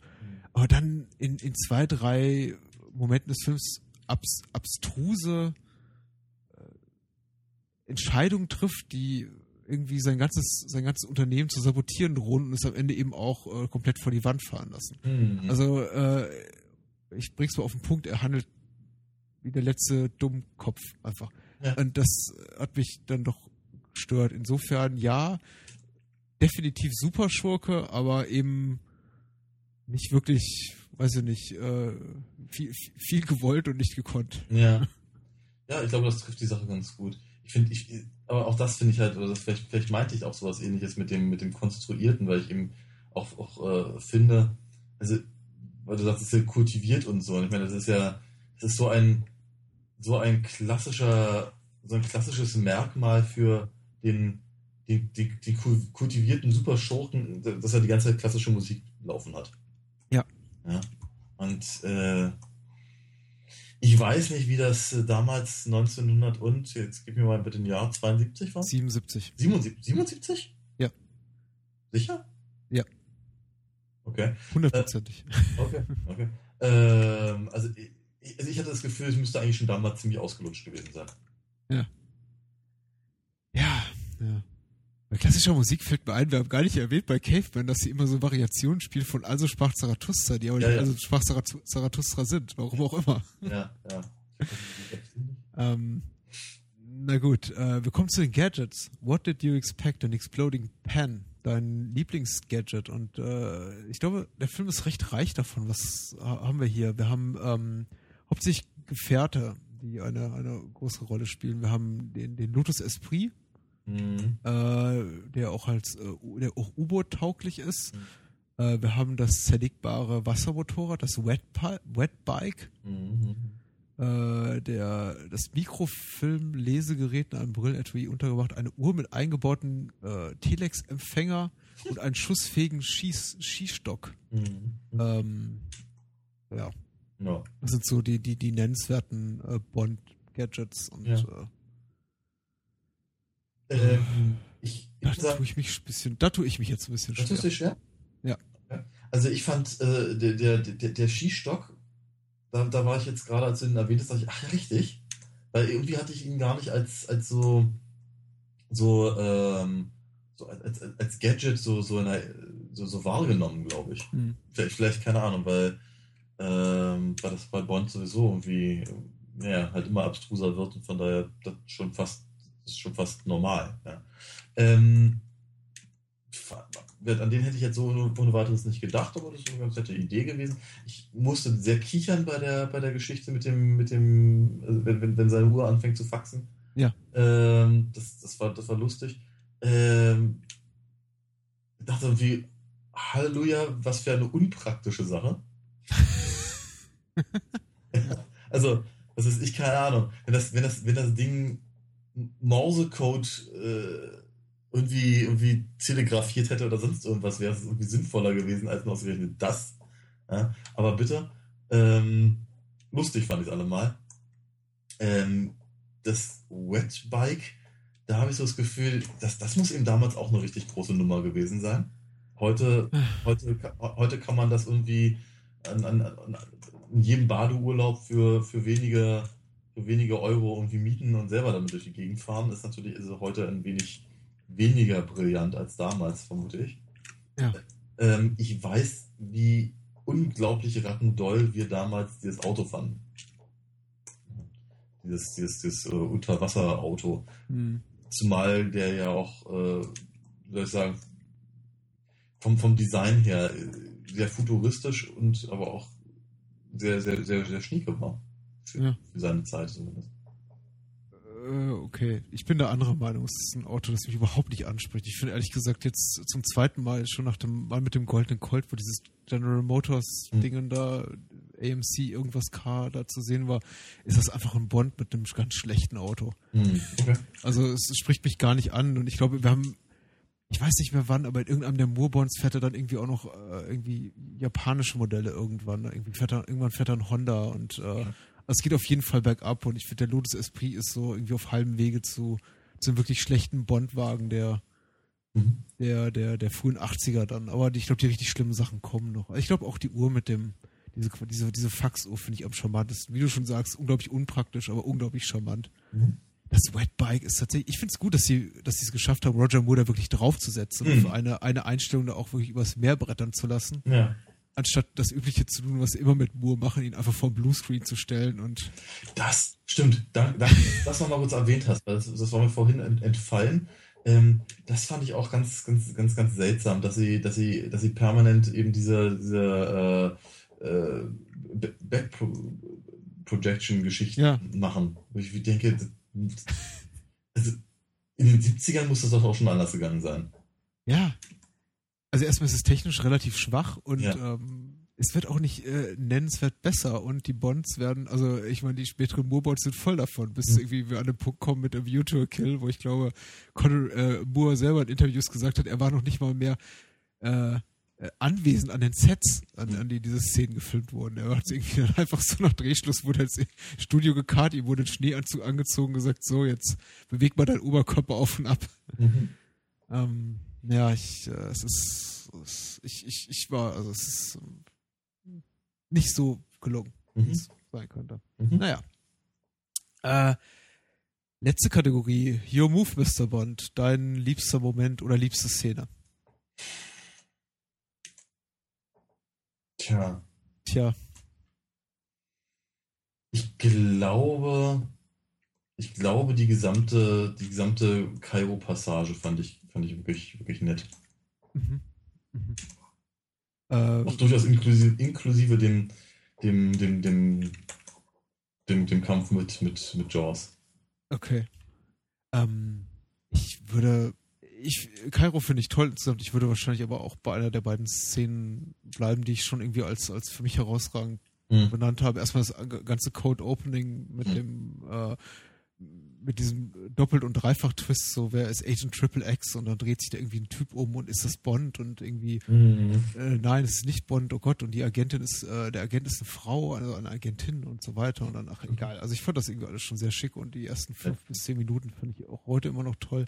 Aber ich glaube so die, die Szene, die mich am meisten gepackt hat, ich äh, würde nicht sagen jetzt, äh, ist irgendwie im, im klassischen Sinn einfach sehr, sehr gut, aber ich fand sie sehr, sehr überraschend, eben überraschend hart war, der, äh, die finale Konfrontation da zwischen Stromberg und, und, Mhm. und Bond, weil das habe ich so nicht erwartet. Ich bin mir noch nicht mal sicher, ob es jetzt im, im, im, im- Zusammenhang, also in der, in der Art, wie Bond als Figur so gezeichnet ist, überhaupt Sinn ergibt, Mhm. dass er Stromberg auf eine dermaßen kaltschnäuzige Art und Weise umbringt, nämlich irgendwie Ja. mit äh, drei Pistolenschüssen mehr als eigentlich benötigt. Aber ähm, Mhm. es hat mich doch irgendwie getroffen, beeindruckt, Ja. wie auch Kann es, immer. bei der Gelegenheit gefragt, kann es sein, dass das der erste Film ist, in dem tatsächlich mal gesagt wird, dass er die Lizenz zum Töten hat? Ich, ich, Das ich achte da die ganze nicht. Zeit drauf und irgendwie äh, ist es mir bisher noch nicht gelungen, rauszufinden, wo das tatsächlich das erste Mal ähm, erwähnt wird. Hm, hm. Ich weiß es nicht. Leider. Hm. Ähm, nee, weiß ich nicht. Ich äh, eine Sache weiß ich, und das ist irgendwie so ein Aspekt, auf den wir nicht eingehen können, da fehlt mir einfach auch so ein bisschen das Hintergrundwissen, ist, äh, das Spy Who Loved Me ist so einfach aufgrund auch der schwierigen Produktionsumstände, das sei vielleicht noch erwähnt, einer der, der Filme, die so die in, in interessanteste, äh, an interessantesten, mit die interessantesten Geschichten hinter den Kulissen so zu bieten haben, was Ja. irgendwie im, im Vorfeld der Produktion passiert ist, einfach die Schwierigkeit überhaupt äh, nochmal irgendwie so einen Bond auf die Beine zu stellen, nachdem eben Produktionsteam zu Teilen auch zerbrach und es Konflikte gab hinter den Kulissen, irgendwie juristische Konflikte, personelle Konflikte und so weiter, auch mit äh, Konflikte mit mit Moore, der irgendwie unzufrieden war mit mit mit den mit den ersten beiden Bonds. Hm. Und man hat ja auch irgendwie teilweise äh, Leute an, an, an, die, an, an erste Drehbuchfassungen gesetzt hier für diesen Bond, wie zum Beispiel Anthony Burgess, den Autor von Clockwork Orange Okay. und, und John und John Landis. Hm. Die, also sagen wir mal, das sind Drehbücher, die ich gerne lesen würde mal. Ja, auf jeden Fall, ja. Ähm, also da gibt's einiges, also wenn man denn so äh, gepolt ist und Spaß dran hat, da kann man irgendwie, ich glaube, sich nicht nur online, sondern auch irgendwie im Rahmen dieser Dokumentation, die auf den Bond-DVDs zu finden sind, da irgendwie sehr viel, sehr viel anlesen und angucken. Hm. Also das ist durchaus, durchaus interessant. Hm. Ja, ähm, ich, ich, ich habe mein Urteil so ein bisschen relativiert. Ich würde jetzt irgendwie sagen, von, von einer 1 minus bin ich in den Bereich 2 plus gerutscht. Ich bin, ich, ich mag den immer noch gerne. Er wird Ja. sicher nochmal, wenn wir so unsere große Bond-Retrospektive Ende des Jahres machen und wir irgendwie so über unsere Lieblingsbonds reden, Hm. bin ich mir ziemlich sicher, Spy Who Loved Me wird irgendwo in, in, in, auf einem auf einem guten auf einem relativ guten Platz auftauchen. Es ist keiner meiner Lieblingsbonds, aber er ist schon ich, ich mag ihn immer noch ganz gerne. Trotz all seiner Schwächen. Ich, ich hoffe mal, dass wenn, wenn wir das tatsächlich dann mal machen, dass ich mir nicht komplett widerspreche. Also ich, hab, ich, ich tendiere dazu, ähm, bei, bei den Bond-Filmen mich an, wie soll ich sagen, immer ein, immer ein bisschen anders daran erinnern zu können, als, als äh, zu dem Zeitpunkt, als ich, als ich ihn gesehen habe. Ja, und nur haben wir das große Glück, dass wir die Sachen jetzt hier relativ zeitnah ähm, besprechen können. Von daher ist das, was ich jetzt hier so sage, meistens äh, et etwas näher an dem dran, was ich, was ich, was ich halt denke, während ich den Film gucke. Aber ich, ähm, ich glaube beinahe, dass ich, dass ich, dass ich Ende des Jahres wieder was völlig anderes erzählen werde. Okay. Ähm, wir haben jedenfalls nächste Woche schon wieder Gelegenheit, über Bond zu sprechen, aber sofern du jetzt äh, das Spy Who Loved Me nichts hinzuzufügen hast, gut. würde ich dich erstmal fragen, wo kann man dich online finden, lieber Daniel? Ja, lieber Patrick, man kann mich wie auch vor unserer kleinen Sommerpause finden auf www.alinafox.de, wo man Comics von mir lesen kann. Äh, zu diesen Comics gibt es auch im Übrigen Hörspiele, die man dann wiederum bei Amazon käuflich erwerben kann. Ähm, meine Wenigkeit findet man auf bahnhofskino.com, auf facebook.com slash bahnhofskino, unter bahnhofskino kann man mir einen Tweet schicken oder mir folgen, wie auch immer. Ich habe ein Filmtagebuch, findet man auf letterbox.com slash lomi, L-O-H-M-I. Findet man ein paar Lieblingslisten von mir und auch ähm, ein kleines Filmtagebuch. Ja, und ansonsten einfach das Blog besuchen. Adresse habe ich bereits benannt, da kann man ähm, eben auch Fan werden oder uns einen kleinen Geldbetrag spenden für die Hostingkosten dieses Podcasts und äh, die eine oder andere Rezension aus alten Tagen lesen, die ich irgendwann mal geschrieben habe, bevor es diesen Podcast gab, der sehr viel erfüllender ist für mich, als äh, äh, Sachen niederzuschreiben, denn ich bin ein bisschen schreibfaul. Okay. Reden ist besser. Mhm. Ja. Das ist super. Das freut mich Worüber, wieder in der nächsten Woche mit dir zu reden. worüber reden wir denn nächste Woche, lieber Daniel? Na, ähm, Leg mal vor. Ich leg mal vor, wir reden nächste Woche über die 1980er Flash Gordon Verfilmung von Mike Hodges, ähm, vermutlich eher durch die Produzi Produktion von Dino De Laurentiis äh, bekannt, wo wir auch einen der späteren ähm, Bond-Darsteller sehen werden. Ja. Timothy Dalton. Ähm, und ich glaube tatsächlich so die erste. Wir haben ja bisher nur so über, über die über die über die Upper Class De Laurentiis Produktion gesprochen, wie wie die die die, die Lynchs, also Dune und Blue Velvet. Und, Ja. äh, Äh, es Conan, Conan hatten wir auch. ah ja. Ähm, aber ich glaube auch Cohen genießt irgendwie durchaus einigen einigen so äh, popkulturellen Re Respekt. Also Flash Gordon ist ja so ein bisschen. Ich glaube, da gehen die Meinungen sehr auseinander. Ich Mhm. habe den Film lange nicht gesehen und ich bin echt gespannt, wie meine Reaktion diesmal sein wird. Oh ja, du meine aber auch, weil ich hatte den, äh, aber das werden wir sicherlich dann später nochmal genau erklären. Ja, Aber ich habe den auch schon seit Jahren nicht mehr gesehen, ja.